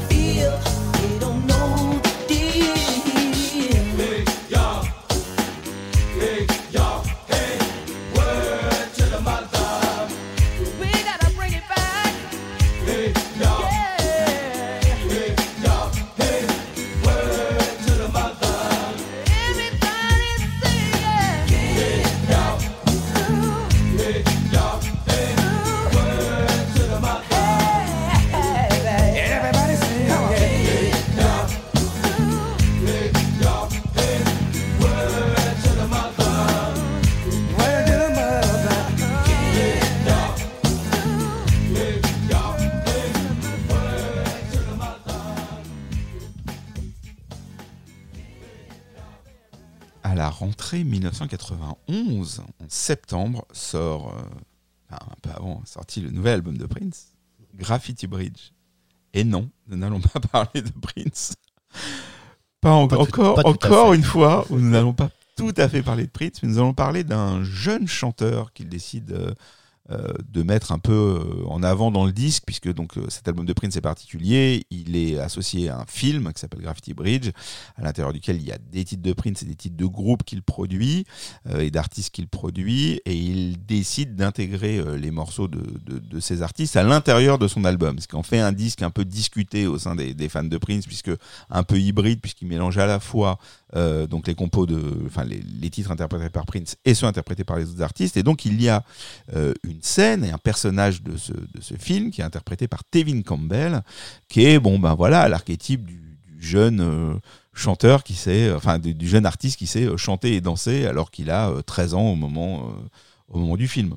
Bah oui, tout à fait. Il est découvert quand même par euh, euh, le, le grand Quincy Jones sur, euh, sur un album qui est sorti un petit peu avant qui s'appelle Back on the Block. Euh, ouais, c'est l'archétype. C'est il, est- il est beau. Il est beau à 13 ans. Il a, il a une Ouais, petite, non, mais il a euh, tout pour lui. Voilà, c'est un, un beau gosse quand même. Il est euh, très souriant. Ça aussi, c'est marrant. Euh, dans les interviews de, de- d'époque où en 89-90, il est voilà, il raconte qu'il euh, qu'il est, est très ambitieux, donc il travaille énormément, il a, il a très très envie, et puis finalement, quelques années plus tard, il va, il va carrément sortir, il va être dégoûté du métier, quoi. Mais quand on, quand on regarde les premières interviews, on a l'impression qu'il a envie de bouffer le monde, et donc, euh, donc il se retrouve euh, affilié à Quincy Jones, à Narada Michael Walden, qui a été un, un producteur euh, important pour, pour Whitney Houston, et pas seulement pas seulement vraiment, mais euh, euh, Babyface, euh, voilà Prince, en tout cas pour le morceau qu'on va écouter aujourd'hui, Round and Round, qui est paru donc sur les deux albums, en fait sur Graffiti Bridge, la, la, ba- la bande originale sous le nom de Prince, mais en tout cas sous le nom de Tevin Campbell aussi, et sur son premier album, Tevin. Tevin, enfin voilà, c'est Ouais. et donc c'est, je pense que c'était Qui est sorti un peu après, qui est sorti en novembre, à la fin de l'année, novembre voilà, 91, exactement, et donc c'est pour son anniversaire. C'est ça. Prince à, à ce moment-là, oui, euh, à ce moment-là, il s'en- il s'entoure de. Et puis, euh, on peut dire qu'avec euh, Graffiti Bridge, par rapport à l'album qui était juste avant Batman, on sent déjà un- un- une ambition de faire un peu plus euh, de R&B. Voilà, il y a, y a celui-là, il y a Diamonds and Pearls, il y a euh, la- l'album qui est juste après. on est dans euh, une transition. On une est, transition, on entend du on New Jack, parler- quoi. On peut en parler longtemps. Euh, Mhm. Prince est un gros vendeur à ce moment-là. Il a le, le soutien de sa maison de disques et Warner. Euh, mais Purple Rain est quand même derrière lui et le, le- le succès, le succès à la fois de- du disque et du film est quelque chose qui reste. Il n'a pas pu transformer l'essai avec euh, Under the Cherry Moon euh, associé à Parade. Si le disque a eu son voilà a rencontré le public notamment par le biais de Kiss et de Girls and Boys le film lui est, est resté euh, euh, voilà plus confidentiel comme on dit. Et donc Graffiti Bridge se veut être le, le- nouveau Purple Rain. Il est de nouveau il est de nouveau sur sa moto. C'est de nouveau la- le, conflit entre The Time et, et lui. Bon voilà on est on essaie de de retrouver la recette. Bon ça va pas prendre euh, ça va pas prendre Ça va pas, non, ça va pas prendre. mais il y a quand même de bonnes choses Il y a quand même. Bah, après, bon, je veux pas. J'invite ceux qui veulent euh, euh, en savoir plus sur Graffiti Bridge à écouter l'excellent épisode de- du podcast Violet consacré à Graffiti Bridge, qui est vraiment un très très bon épisode. Euh, et je le dis parce que parce que c'est- dû à mes, à mes trois complices, mais où, où on débute l'épisode en voilà en étant un peu narquois parce que parce que en tant que vieux fan de Prince, euh, on a toujours un regard un peu, euh, voilà, un peu taquin sur ce disque. Et puis on a été euh, un peu remis, euh, euh, remis dans le droit chemin par des jeunes intervenants. euh, qui ont une vingtaine d'années et qui prennent pas du tout euh, ce disque à la rigolade Non, comme ouais. nous Ouais, et, et, et qui, et, et qui ont transformé euh, cet épisode et qui nous ont amené à conclure que euh, euh, il fallait peut-être euh, lui accorder euh, un peu plus d'attention euh, que, que, que ce qu'on faisait et, et même ils arrivent même à réhabiliter le film, c'est te dire. Ah, Voilà. j'y arriverai pas. Alors, ce qui est intéressant avec euh, l'association, pour finir sur le- la collaboration euh, Prince et, et Tevin Campbell, c'est que donc en novembre, l'album de Tevin sort. On s'attend, euh, compte tenu de, de son implication dans, dans, dans le film, à ce que ce soit un disque qui sorte sur- chez Paisley Park, enfin le, le label ou au moins le studio de Prince, que qu'il y ait des titres, que, que, que Prince les, les, les produits et chaperonné. En fait, pas du tout. Il est complètement invisible de ce disque. Il va falloir attendre 93 et l'album I'm Ready euh, pour avoir quatre titres de Prince, titres, dont l'incroyable Che, qui est une balade tellement euh, magnifique que bah, il va la récupérer. Euh, se dire quand même, je lui ai donné un truc qui est vachement bien. Donc je vais non seulement la jouer sur scène, mais en plus je vais la, je vais la mettre dans mon album. Mais donc voilà. Donc, euh, Non, il a- il va- il va donc- travailler donc il va avec lui, travailler avec lui à ce moment-là, un peu plus tard. Et puis, ben voilà, Tevin va un peu moins occuper le devant de la scène. euh, lui aussi va avoir du mal à, à- à- Ouais, à ouais. vendre ses disques. C'est- il il va avoir du mal à passer le, le cap ben, qui arrive souvent avec ce genre d'artiste. C'est-à-dire que quand le jeune enfant euh, un peu prodige euh, grandit, eh bien, voilà, il y a le côté un peu surprenant en moins. Ça devient un, un bon chanteur de, de, de R&B aux États-Unis, mais il y en a beaucoup d'autres, comme, comme tu nous le racontes dans tes ouvrages. Et voilà, il tourne toujours. On peut trouver Ah ouais. des, d'assez bonnes vidéos de, de, ces, de, de ces concerts euh, sur YouTube où il chante encore euh, les morceaux euh, qu'on vient d'évoquer dont Run and Round qu'on va écouter tout de suite. Mais voilà, on peut pas dire qu'aujourd'hui, ces dix dernières vra- il est années, il, sorti, est il occupé a- le devant de la scène. Il a eu des problèmes de, de- drogue, des problèmes avec sa sexualité aussi. Il a eu des, il a eu des histoires assez, assez, assez glauques quand même. Il a. euh, il, il- est sorti euh, de lui-même du, du- du business et euh, il, il est, il est satisfait en tout cas quand tu vois les, les interviews des années plus récentes, là 2010, etc. Il dit voilà, je, je regrette pas vraiment et je- ça m'a sauvé peut-être d'être sorti, euh, mais en tout cas entre la drogue et ces histoires, parce que je crois qu'il était accro au sexe et qu'il y a eu des histoires de, de, de viol, des, des, des trucs un peu Si je comprends bien, dans ce troisième épisode, tu t'es dit les charts, j'en parle pas, mais euh, les voilà, le, le côté, on va on va tenter le côté people. Ça, c'est- tu t'es dit, On va tenter, on va prendre un nouvel axe. C'est ça. Et, euh, donc d'accord. Donc l'addiction au sexe de Tevin Campbell. Eh ben, c'est c'est c'est pour le, le- Je peux faire une émission complète sur ça si tu Bah, veux. écoute, euh, on va voir, on va peut-être commencer à penser à faire des, des bonus.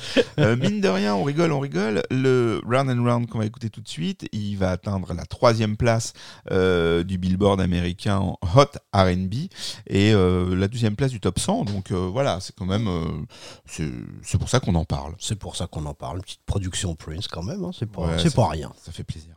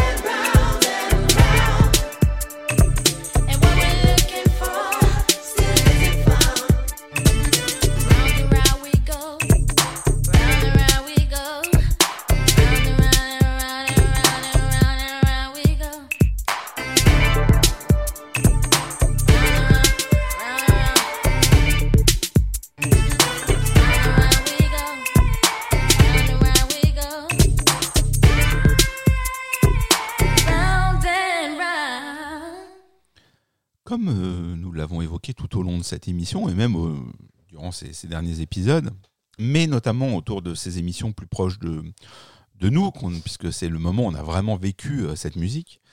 Euh, ce funk, d'abord, le funk de Prince, le Minneapolis Sound, puis le RB arrive en France. On commence à s'y intéresser de plus en plus. On arrive à constater que les ventes sont importantes aux États-Unis, elles commencent à être significatives ici. Et forcément, on s'est dit pourquoi pas nous?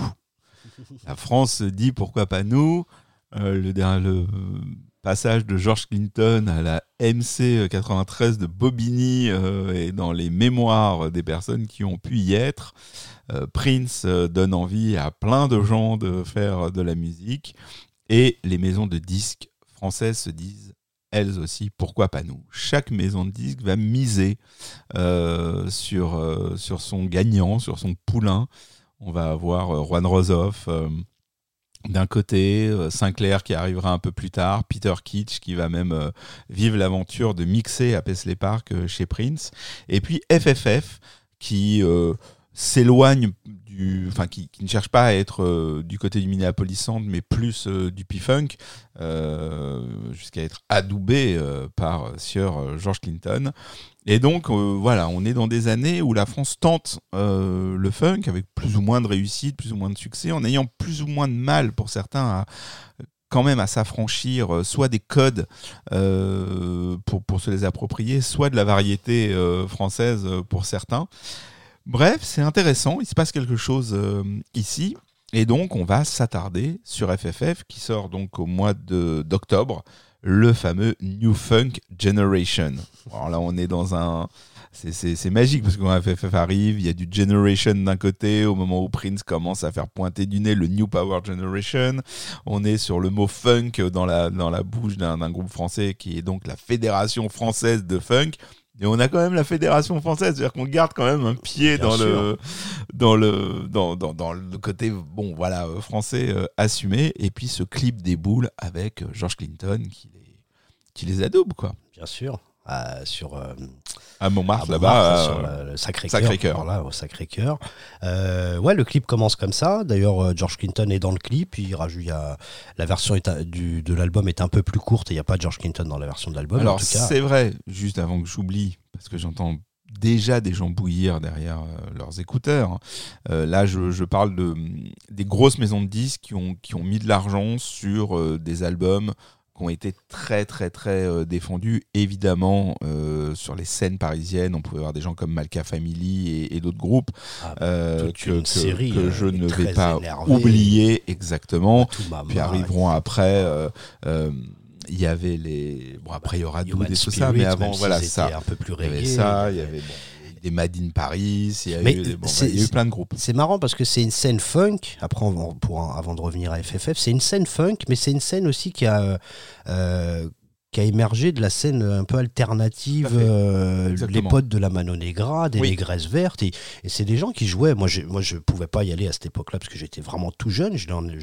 J'ai fréquenté, moi, des gens de, de- des Négresses Vertes un petit peu plus tard qui m'ont raconté tout ça par, par le biais de Taras Bulba.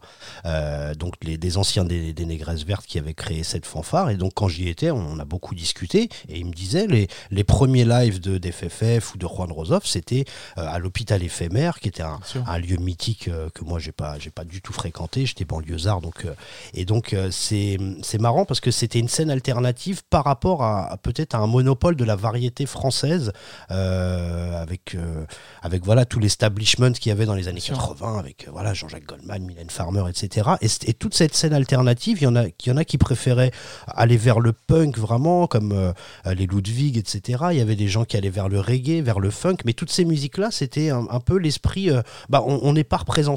Et Tout à donc, fait. euh, donc voilà, pour et moi, puis, c'est- voilà, et puis ils ont émergé au moment où on a aussi reçu un, un- un funk qui s'éloignait, euh, même si on les adore, mais des, des- de ceux qu'on nomme tout le temps, de Earth, Wind and Fire, des Cool and the Gang, euh, enfin voilà, de, de ce type de funk.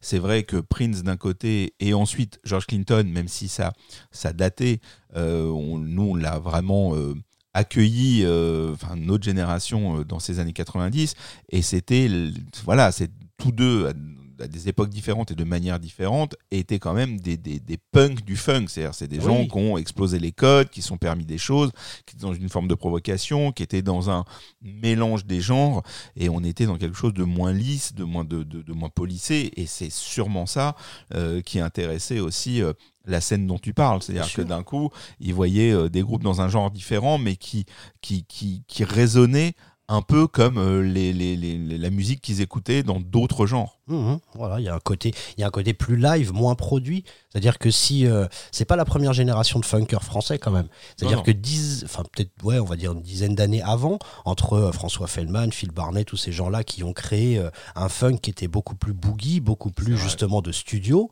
Euh, là, là, on avait, euh, bah, comme je disais, une, une scène alternative entre Il est, pas, guillemets. il, est, il est pas second degré du tout quand il cite François Feldman, Phil Barnet et toute cette clique. hein. Non, non, je non. vous le dis. Non, non, c'est des vraies références. C'est des gens des- avant les, les hits qui les ont fait connaître, euh, qui se sont, qui ont, en tout cas, qui écoutaient réellement cette musique. Après, ils l'ont peut-être. Ah, ils l'ont- promu, Phil Barnet, c'est, sans lui, on aurait pas beaucoup, beaucoup, enfin, on aurait beaucoup moins de funk. C'est, Phil Barnet, c'est vraiment quelqu'un qui a amené énormément dans la culture DJ et tout, qui a, qui a mis le prix à l'étrier, à Dynasty, à tous ces gens-là. Donc, euh, voilà, après, c'est, c'est une autre histoire. Mais non, ça, ça reste dans l'histoire, dans le sens où le funk français, c'est vrai qu'on on, on s'en souvient aujourd'hui comme euh, toute la génération Malka, FFF, Juan Rosoff. Voilà, la- la- cette trinité, on va dire. Il y avait euh, plein d'autres groupes. hein. Moi, je me souviens qu'au Hot Brass, à l'époque, on pouvait aller voir des groupes, mais qui jouaient gratuitement, même des fois pas. L'entrée était gratuite en tout cas. Et euh, on avait Fantastics, on avait euh, Très Énervé, Watu Mama, on avait euh, Ashra, même le groove. Voilà, je parle. Là, ça, ça, va, ça peut titiller en fait les, les- les petites sensibilités de l'époque. Mais moi, je me souviens que je suivais énormément cette scène parce que j'étais bluffé. Je- par euh, voilà par des groupes qui jouaient euh, qui reprenaient du James Brown du- parfois du Zap parfois du Clinton mais etc et c'était euh, Oui, mais on était sur des générations de transition, c'est-à-dire que eux avaient en- entendu le funk que nous on n'écoutait pas parce qu'on était trop jeunes. C'est quand même Mhm. des gens qui étaient même plus âgés que nous Oui, bien par définition. bien sûr. Donc eux, ils avaient intégré. C'est des gens qui sortaient, c'était les clubbers de l'époque. Donc ils avaient intégré, comme tu dis, les James Brown, ces sons-là qu'on entendait surtout en club, surtout en boîte. Exact. Et puis les, les- ceux qui s'y intéressaient pouvaient commencer à aller diguer un peu quelques disques, évidemment.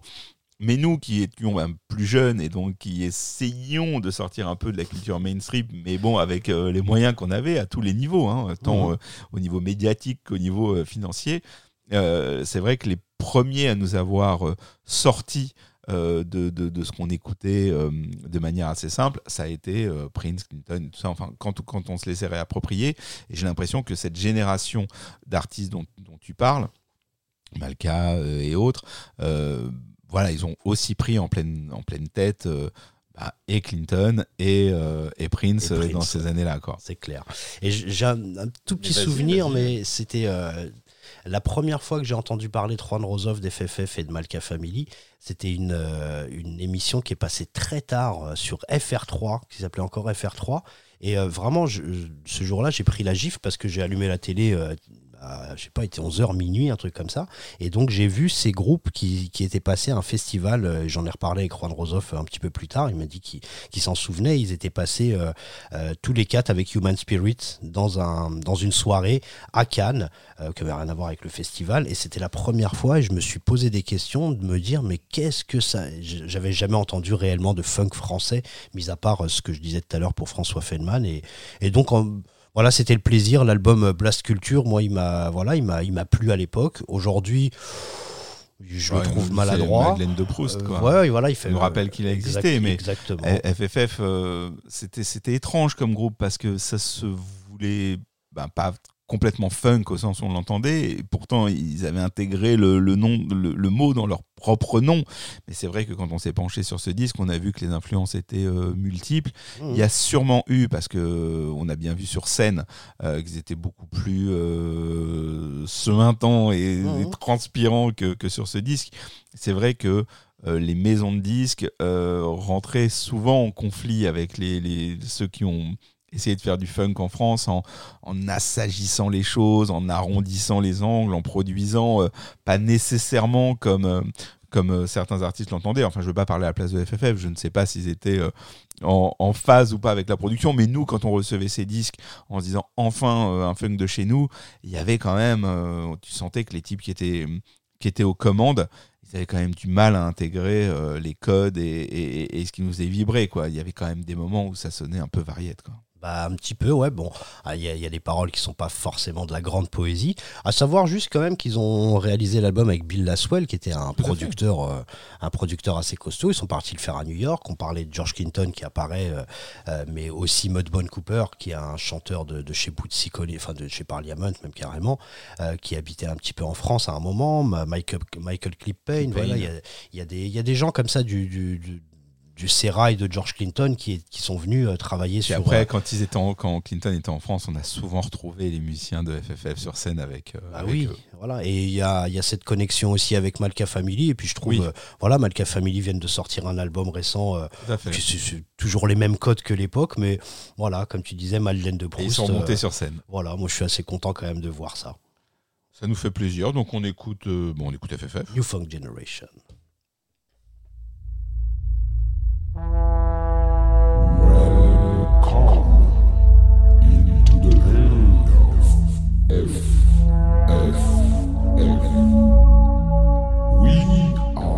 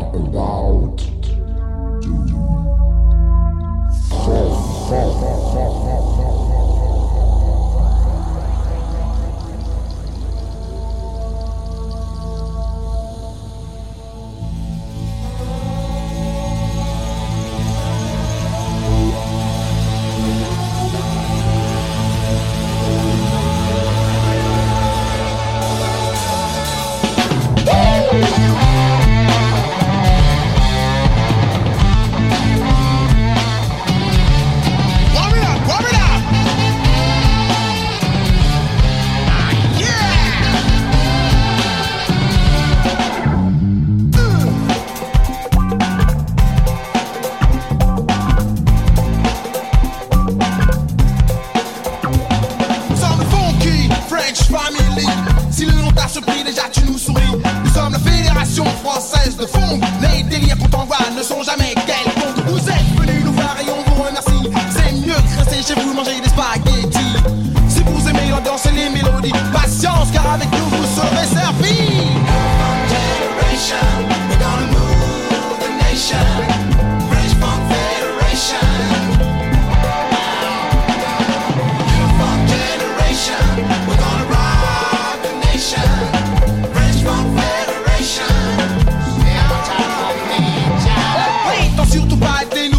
Nouveaux messies, mais Nostradamus nous l'a bien prédit.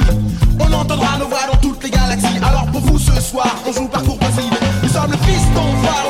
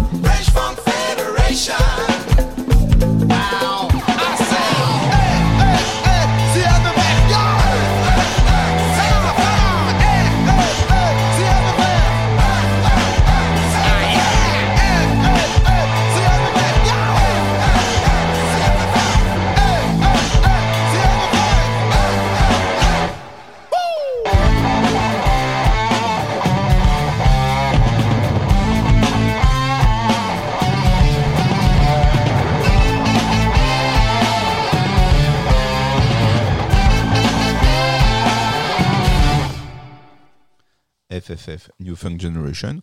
Bon, Eh, C'est en, cohérence avec ce qui, ce qui, ce qui s'est passé dans cette émission, quand même, malgré tout. Alors, celles et ceux qui ne supportent pas les balades sirupeuses, les vibes et compagnie, eh bien, écoutez, nous avons été heureux de passer ce- Ah là, cet faut- épisode avec là, il faut vous. Euh, il faut y aller, puisque nous allons consacrer les deux derniers mois de cette année 1991 à deux groupes importants, euh, importants pour cette musique, importants, très importants pour moi, deux groupes que j'affectionne tout particulièrement. Et on va commencer avec Min Condition. Min Condition, c'est euh, D'un comment autre côté, d'un autre côté, honnêtement, on a fait, euh, voilà, le, le titre, les titres sont sortis en novembre-décembre. Voilà, on a été, euh, On a, on a le cahier des charges, on a respecté le cahier des charges. On est d'accord. Une Condition, c'est un groupe très intéressant à, à- à plusieurs titres. C'est un groupe de Minneapolis-Saint-Paul, donc encore une fois les Twin Cities.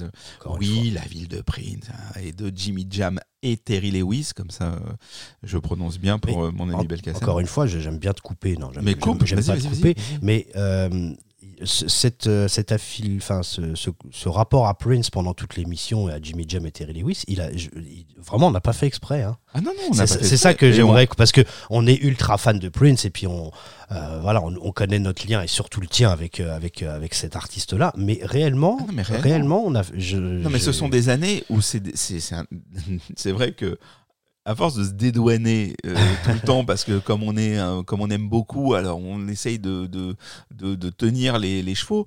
On est dans des années où Prince contribue à faire la pluie et le beau temps de cette musique quelque part. C'est-à-dire que même si euh, il ne produit pas les plus gros vendeurs ou autres, le, le monde du funk et pas seulement et du R&B. euh, et du R&B a les yeux tournés vers ce type. Euh, ce qui s'est passé, ce qu'il a fait avec sa ville, ce qu'il a fait ces, les dix dernières années, euh, bon là on est en 91, donc vraiment les, les, les dix années entre 80 et 91, ce que fait Prince est unique et incroyable. Certes, Michael Jackson va sortir son album, va sortir plein d'albums, mais il va sortir son album qui a transformé euh, la musique populaire quelque part euh, et à bien des niveaux, mais surtout au niveau de l'entertainment. Et je réduis pas Michael à quelqu'un de l'entertainment, mais c'est vrai que euh, il, est indéniable qu'en termes de visuel, qu'en termes de clip, qu'en termes de performance euh, télé, il s'est passé quelque chose avec cet artiste. On va pas revenir dessus. Mais Prince a amené quelque chose de nouveau. Euh, il s'est réécrit dans chaque disque. Il a produit un nombre d'albums de de- d'artistes euh, de manière assez importante pendant ces dernières années. Et effectivement, vu que dans le même temps, euh, la télé se transformait, les clips arrivaient, les chaînes musicales euh, commençaient, euh, commençaient à naître, bah, ça, a- ça a été un bénéfice énorme pour eux. Et le, le Minneapolis Sound n'a pas amené qu'un son, il a aussi amené un look qui a été repris par beaucoup d'artistes. Et de la même manière que le son de Minneapolis était inspiré d'autres artistes et, et- et- et- recraché de manière différente, le look était pareil. C'est-à-dire que les tenues de Prince, de The Time ou autres, elles étaient empruntées euh, euh, d'un côté au PIM de la Black Spotation, de l'autre à des tenues qu'on a pu voir chez Cap Calloway ou autres, parce que Kid Creole s'habillait déjà comme ça, avec des, longs manteaux, des épaulettes, euh, des chapeaux, et, ça venait pas de Minneapolis, mais ça a été complètement repris par Prince, par Jesse Johnson, par bon après d'autres productions comme euh, Maserati ou, ou comme je le disais The Time et même Sheila était euh, était habillé comme ça donc il se passe vraiment il se passe vraiment quelque chose et Jimmy Jam Terry Lewis notamment par le alors par, par les succès qu'ils ont qu'ils ont qu'ils ont fait que ce soit avec SOS Band euh, ou euh, Janet Jackson et j'oublie bien sûr tous les tous les autres volontairement ils ont transformé quelque chose et ils, ce sont les plus gros vendeurs de ces années-là. Donc euh, oui, on, on parle de ces artistes nécessairement. Voilà. Avec Min Condition, on va pas parler de Prince directement parce que c'est un groupe qui naît dans les années euh, dans- au- début des années 80. Il va falloir attendre euh, quelques temps. Ils sont vraiment dans l'histoire de Minneapolis, c'est-à-dire les combats de groupe, euh, les clubs où, euh, qui font des, des, des, des- des battles, des vrais battles de groupe. Il y a tous les genres sont représentés à Minneapolis, mais notamment ce funk, c'est une ville où il fait très froid, donc les gens sont plutôt chez eux à faire de la musique. Il y a des universités de musi- de, de musique, il y a des écoles de musique. Il se passe vraiment quelque chose avec la musique. Ce, le, l'audience noire, on a déjà expliqué dans ces podcasts pourquoi on fait une distinction entre la mu- le- les musiciens noirs et les musiciens blancs. C'est pas nous qui la faisons, c'est l'Amérique de ces années-là euh, qui l'a fait, qui l'a fait par ses radios, qui l'a fait par ses labels. Donc voilà, ça rentre complètement dans l'histoire de cette musique. Donc commencez pas à aller vous plaindre sur les réseaux sociaux. C'est l'histoire de cette musique qui est comme ça. Et je vous renvoie li- aux différents livres de Belkacem euh, sur ce, sur ce sujet. Bref, les musiciens noirs de, de cette ville écoutent la radio, écoutent beaucoup de radio blanche, et donc ils, ils intègrent dans leur musique, quelle que soit la nature de leur funk, le rock, euh, la pop, euh, le new wave en plus dans ces années-là, tout ça est complètement intégré, en plus de la tradition jazz, RB, soul et même euh, africaines pour certains d'entre eux.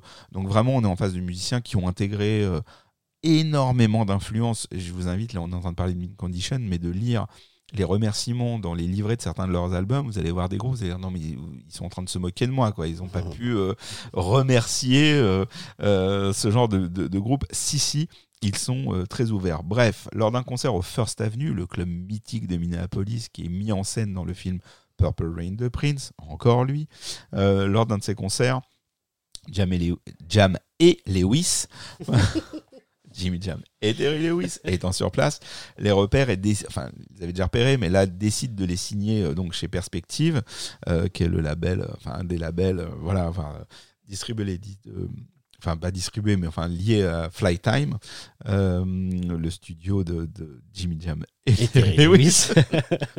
mais dans l'autre sens c'est plus dur. Terry Lewis et Jimmy Jam ça, ça rime moins. Et donc ils vont produire ce groupe euh, chapeauté un peu par Jelly Bean Johnson qui aime bien dire qu'il était euh, sur place. Et c'est vrai, Jelly Bean Johnson qui est le batteur de The Time. Et voilà, enfin tout ça est donc dans le giron euh, de cette musique. Le premier album de, de Min Condition est, est, compliqué parce que c'est un disque qui est un peu, qui frôle un peu le Minneapolis Sound, mais pas complètement. Il est plus dans le R&B New Jack de cette époque, mais on sent qu'il y a des influences euh, qui viennent d'ailleurs.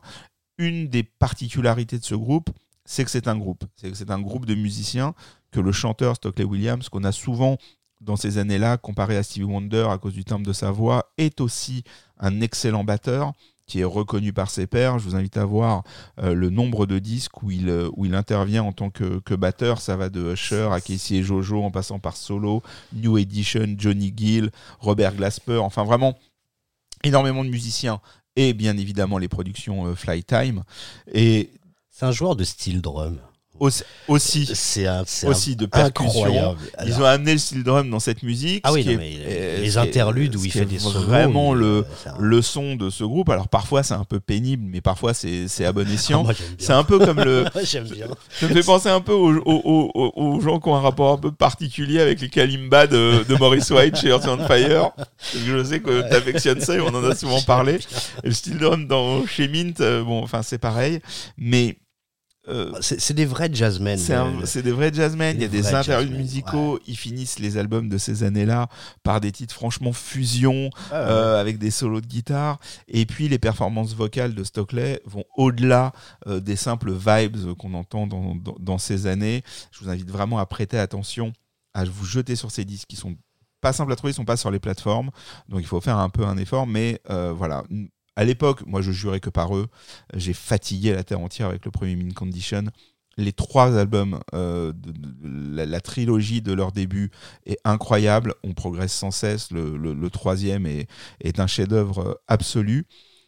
Le seul, euh, ce, qui va, ce qui va être un peu dommage avec Min Condition, c'est que avec ce premier album, ils vont sortir un single, qui est celui dont on va parler aujourd'hui, qui s'appelle Breaking My Heart, Pretty Brown Eyes, qui va rester 34 semaines euh, dans les charts, qui va atteindre la cinquième place du top RB, et qui va un peu les cataloguer comme faiseurs de balades. Euh, et ça va les suivre jusqu'à aujourd'hui. C'est-à-dire que c'est un groupe qui en répète est capable de faire des choses euh, vraiment très euh, très très soutenues, euh, qui, qui ont des titres up tempo dans leurs albums, mais qui vont sans cesse sortir des singles sous forme de ballades, qui vont toujours être classés dans les charts ballades, parce qu'en plus d'avoir des charts R&B, il y a aussi des, des charts adultes et slow, slow jam. Donc c'est un peu mon regret, c'est qu'on on associe trop souvent euh, Min Condition à un groupe de ballades, alors que c'est un sacré groupe avec des super musiciens et qui sont capables de grandes choses. Je vous invite vraiment à vous pencher, et je m'arrêterai là sur la, carrière de Stockley Williams, euh, qui a contribué et participé à un groupe de jazz franco-américano-anglais, euh, qui s'appelle Ursus Minor à la fois à la batterie, à la fois euh, au chant, euh, qui est vraiment quelque chose que je vous invite à, à découvrir, à, à écouter. Euh, Aujourd'hui, le groupe est pour le moment séparé. Il a sorti un album récemment qui est- et, bien. Et, et Stockley sort des albums solo. Il a fait un premier album solo qui était sympathique. Le second est beaucoup plus dense, Ouais, bien. beaucoup plus intéressant. Et euh, quand euh, nous aborderons euh, les années plus proches de nous, parce que nous allons aussi nous fixer ce genre de challenge, nous, nous en parlerons très certainement. Pour la petite histoire, Prince a toujours été un peu déçu de ne pas avoir signé Min Condition. Il les a toujours regardés un peu euh, euh, du coin de l'œil parce qu'il s'est rendu compte à quel point ce groupe était euh, solide, à quel point Stockley était talentueux et les autres aussi. Et il les a souvent invités à Paisley Park, il a souvent jammé avec eux, il les a souvent, voilà, comme je disais, regardés, mais c'était une production Jamie Lewis, donc une production de ses concurrents, sympathiques concurrents.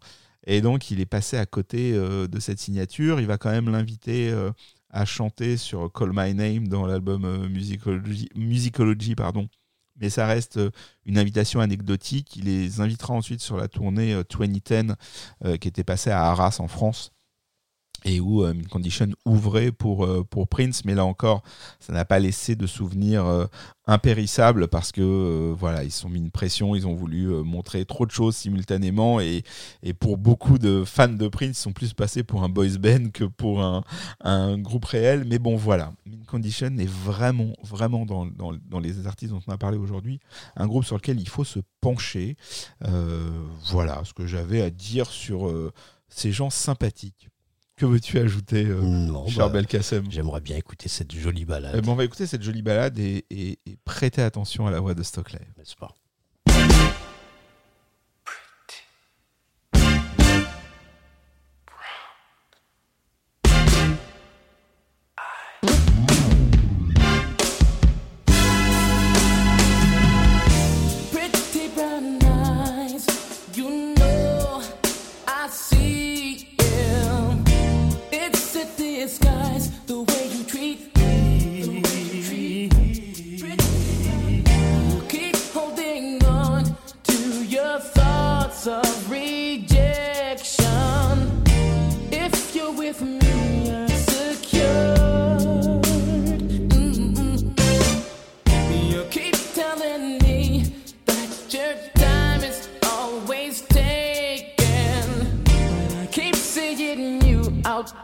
Alone.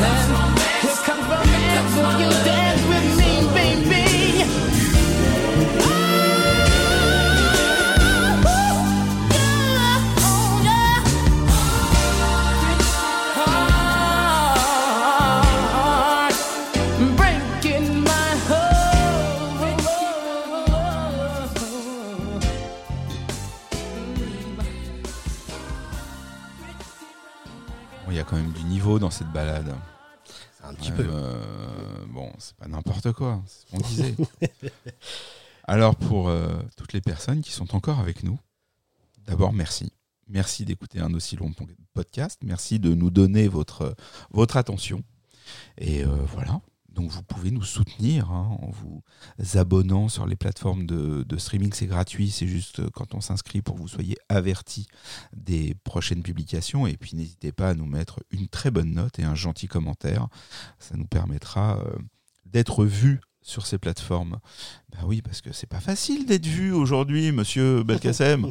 Hein, quand il y a les grandes radios comme ça qui mettent des, des podcasts toute la journée, le podcast, le podcast natif, puisque c'est ce que nous sommes, euh, doit vivre. Donc euh, voilà, on ne demande rien d'autre que euh, soutien et vote positif, note positive sur les différentes plateformes. Nous allons conclure avec le mois de décembre 91 et un autre groupe que j'affectionne, bien que pas du tout de Minneapolis et sans aucun lien avec Prince. Ah. Enfin, lien direct. Alors, on peut. Il y, a des- il y a des petites choses, mais c'est pas le sujet. Vas-y, je te laisse, je te, je te laisse guider. Alors, je vais te laisser parler de Joe Desi. Pourquoi? Parce que c'est un groupe que j'ai. Je, vais vous raconter une anecdote, voilà, parce qu'on est là pour ça. C'est un groupe que j'ai négligé. J'étais. euh, très Guy et Blackstreet, euh, très euh, Teddy Riley, et j'ai complètement négligé euh, Joe Desi parce que le premier album, Forever My Lady, dont on va parler maintenant, est pas un disque qui m'a super convaincu. Je n'étais pas un grand fan de cet album. Joe Desi passait en concert à Paris au Bataclan, quelques temps après euh, Blackstreet, et j'ai fait l'impasse. Et je regrette encore aujourd'hui, c'est pour ça que je vous en parle, je, je le confesse. J'ai fait l'impasse parce qu'ils ont fait euh, le concert qui était autour du second album, Diary of a Mad Band. Et ce disque doit faire partie de mon top 10. De, Ah oui, de- de carrément. tous les albums confondus. Allez, de mon top 50 si tu veux, parce que si je commence à réfléchir, et une fois que je vais avoir enlevé euh, un Prince, un Stevie Wonder, un Sly Stone, euh, un Funkadelic, machin, on va vite arriver à 10. Mais c'est un disque que j'écoute tout le temps, encore. Il n'y a pas une année qui passe sans ce disque. Je, plus j'écoute ce disque, plus je le trouve parfait. Je ne sais pas pourquoi je trouve ce disque absolument parfait. Donc j'espère que nous ferons l'année euh, de Diary of a Mad Band, même si je pense pas que les singles soient les meilleurs titres du disque. Euh, je suis revenu rétrospectivement euh, sur l'album de Joe Desi. On va dire qu'ils ont réellement sorti trois albums. Après, il y a eu euh, des compilations. Après, ils sont séparés. Après, il y a Casey et Jojo qui, qui ont fait euh, une carrière solo. Où là, par contre, ils m'ont complètement perdu parce qu'on était, pour moi, dans la caricature euh, de cette musique, justement. C'était pour moi vraiment ce que les gens critiquent tout le temps quand j'essaye de défendre, comme toi, le RB et le New Jack. Voilà, on me met en face End of the Road de Boys to Men ou. Ou euh, je sais plus comment euh, End of the je sais même plus comment s'appelait ce titre insupportable de Casey et, euh, et Jojo Bah, je plus Euh, tête, mais- mais bon voilà alors que euh, Jodeci était un sacré groupe et justement parce qu'il y avait en plus du chanteur euh, Casey, Haley et donc le- son frère hein, je, Oui, Jojo ouais, Haley, ouais, ouais. il y avait quand même Mr. Dalvin et surtout le génial Devante Swing. C'est quand même. euh, euh, on a parlé euh, deux, trois fois du MTV Uptown, Uptown Live, qui est donc euh, qui date de 93.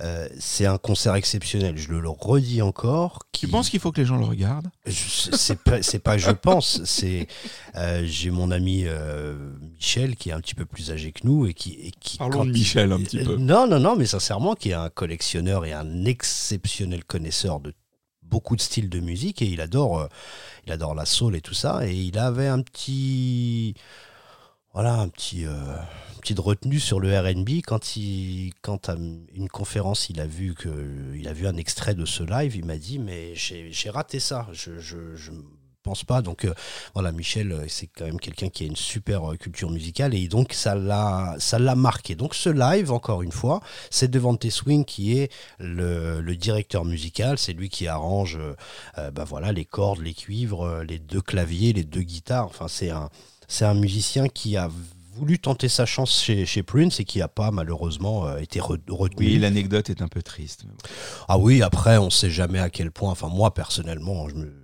Je n'ai pas trop trop poussé les recherches dans, dans- dans- de, de ce- de ce côté-là, mais euh, voilà, on a toujours l'impression que il y, y a une petite part de, de, de, de- de rom- de romance dans, dans, ces histoires-là, en tout cas. Oui, euh, mais qui est pas du tout à l'avantage de, vanter, quoi. Il s'est fait Oui, comme un malpropre, euh, Ouais, ouais. voilà, alors que c'était Ouais. son idole et qui venait avec ses, avec ses démos. Bon. Exactement.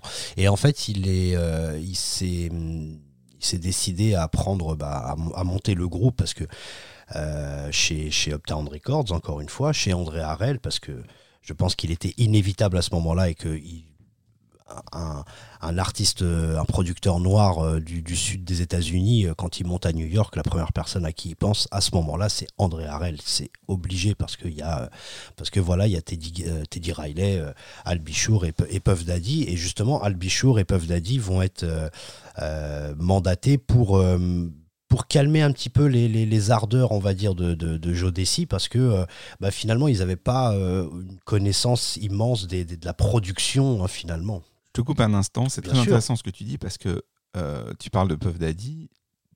À cette époque-là, on voyait Sean Combs dans beaucoup de disques. Oui, pardon, je dis souvent Puff Daddy, excuse-moi. Il a non non mais tu as Ouais. raison, c'est-à-dire que en fait il a œuvré euh, en, en arrière, enfin il a il a œuvré dans le- dans, dans l'ombre pendant pas mal d'années avant d'être euh, bah, voilà Puff Daddy avec le succès qu'on lui Mhm. connaît et, et, et la même la prétention qu'on a pu euh, lui prêter ou qu'il a pu montrer euh, lors de, de certaines interviews et Howard ou Passage Télé, mais dans ces années, en 91, 92, etc., il est dans l'ombre de disques très importants, le Joe Desi euh, dont on est en train de parler, le Mary J. Blige euh, What the 411, Voilà. etc., etc. Donc en fait, Sean Combs, on n'en parle jamais comme un producteur ou un auteur de, de, de cette époque.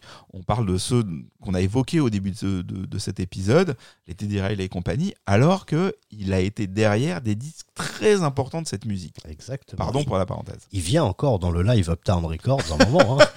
Excusez-moi de, de revenir, monsieur, monsieur Melki, de revenir sur ce live. Mais bah, disons qu'avec tout ce qu'on a choisi, il y a, y a quand même un. euh, on a fait la moitié de du, du- Exactement. De l'émission sur Uptown Records. En tout cas, euh, Puff Daddy, lui, va s'occuper plus de l'image. Parce qu'en fait, il y a euh, Al Bichour qui, lui, euh, s'occupe des, des productions, lui Il demande, compose. demande Il il est- auteur. Exactement, il est auteur sur l'album, la, la moitié des, titres, hein, d'ailleurs, je crois. Et Devante Swing arrive avec certaines choses et Al Bichour lui demande de bah, d'épurer, etc., de mettre un peu plus en avant les, en, en avant les voix, pardon. Chose que Devante Swing, je pense que si on, l'avait laissé faire, il aurait mis un petit peu plus l'instrumental devant et tout, alors qu'en fait, ils avaient quand même euh, Casey et Jojo qui étaient déjà des figures du gospel euh, euh, au début des années 80. Donc, euh, Al Bichour a œuvré là dans ce sens pour qu'on mette en avant plus les voix et les compositions. Et Puff Daddy était là pour leur dire mais vous êtes vous pas le style. Donc il les a habillés si on peut dire, il leur a fait le, coup du Pretty Woman quoi si on peut dire et donc il les a il leur a donné euh, leur identité vestimentaire, euh, stylistique et, donc c'est une belle association entre, entre plusieurs forces et, donc je trouve que c'est euh, ben voilà, un des, un des groupes fondamentaux du début de Uptown Records. Alors Casey et bon, c'est qu'on entend beaucoup en avant, même si on les entend tous. Pour beaucoup, c'est c'est pas simple parce que pour beaucoup, on est vraiment dans l'archétype du chanteur qui en fout partout. Il y a des vibes tout le temps. C'est pas toujours évident, euh, mais mais vraiment, si vous avez envie, si vous n'êtes pas complètement euh, habitué à, à ce RB ou si vous avez des a priori, mais que vous voulez les dépasser, parce que si vous êtes encore avec nous après deux heures et demie d'émission, c'est que vous voulez les dépasser. et c'est pour ça qu'on vous aime. Euh, si vous voulez aller au-delà, écoutez vraiment Jodeci, mettez les a priori de côté et essayez d'entendre vraiment au casque, tranquillement, comment ils se répondent tous les deux. Et je pense que la grande force de Jodeci, dans la manière dont certains titres sont conçus, c'est dans la manière dont ils se répondent, dans la manière bien souvent où le, refrain, la mélodie euh, standard du refrain, je suis pas musicologue, je côtoie des gens qui le font beaucoup mieux que moi, je le fais donc de manière très simple, mais dans la mélodie du refrain est souvent tenue par le reste du groupe, et comment lui par-dessus vient poser tout un tas de choses dans tous les sens. Euh, Dans le dernier, dans le, troisième album, un des singles euh, euh, connus, c'était euh, Freak, Freaking You. Et je pense qu'il ne chante jamais le refrain de Freaking You. Je pense que c'est toujours le groupe qui le fait quasiment tout le temps. Et lui, il vient par-dessus broder des choses.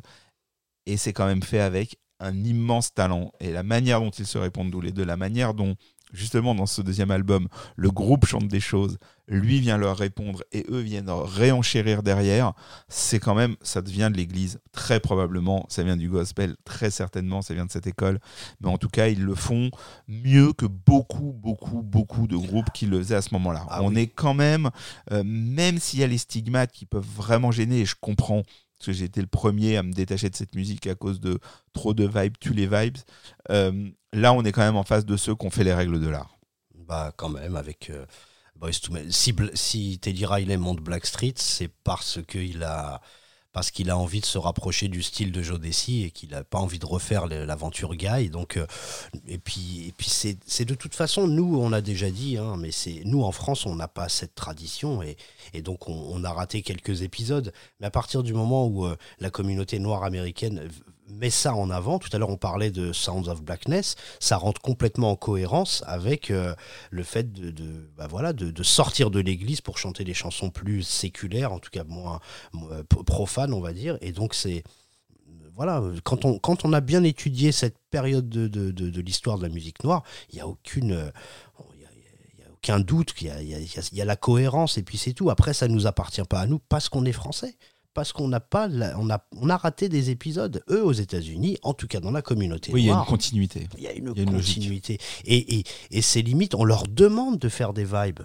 Parce que ça va avec, parce qu'il y, a ces- il y, a, il y a ces vibes-là à l'église et qui sont, euh, euh, qui sont pas euh, au niveau commercial. Enfin, c'est, c'est pas un, un artifice commercial. C'est, c'est parce qu'on va dans cette église parce que le, le- le pasteur, il en fait des caisses et qu'on veut ça.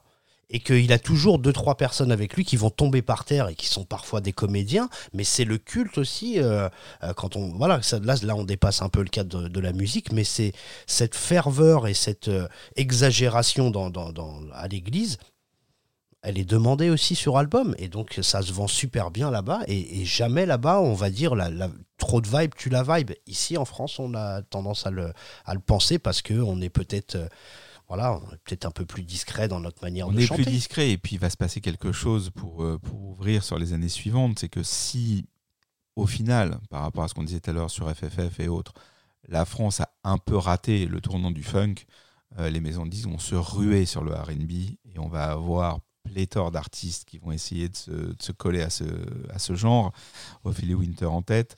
Et peut-être que euh, parmi ces artistes, il y en a qui ont un peu trop pris euh, les gimmicks et pas assez euh, la profondeur euh, de cette musique. Et donc on s'est retrouvé en face de personnes qui, dans les manières, dans le style et justement dans ses vibes, en faisaient 3 tonnes, alors qu'elle n'était pas, elle ou il n'était pas soutenu par des titres solides. Ce qui n'est pas le cas des groupes dont nous parlons ici. Belkacem, merci pour ce, ce troisième épisode. Euh, merci, merci, enfin merci. On est, comme Merci tu dis, on est tous les deux chez Ah nous bah ici, oui, mais, bah oui. mais merci de, de- d'avoir accepté cette aventure et de la, de la poursuivre. On va donc se quitter avec Stay de Joe euh, qui est quand même un numéro 1 euh, du top euh, hot RB et hip-hop song. Euh, donc voilà, on est quand même en face de quelque chose de solide. Nous n'annonçons pas la prochaine année que nous allons aborder, puisque nous ne le savons pas nous-mêmes. Nous allons euh, l'évoquer. En tout cas, nous sommes ravis euh, de- d'avoir fait ce troisième épisode. Nous sommes ravis que vous nous écoutiez. Merci Et on à vous donne rendez-vous dans l'épisode 4. On se quitte avec Stay de Jodeci. Merci Belkacem, à bientôt. À bientôt, Rafi. Don't talk, just listen. First of all, I have to be honest with you, baby. I lied when I told you I never want to see you again. Can you? Please stay, baby. Just for tonight, and maybe we can do something like make love, watch the sunrise, or listen to JoJo, Casey sing us a verse. Slide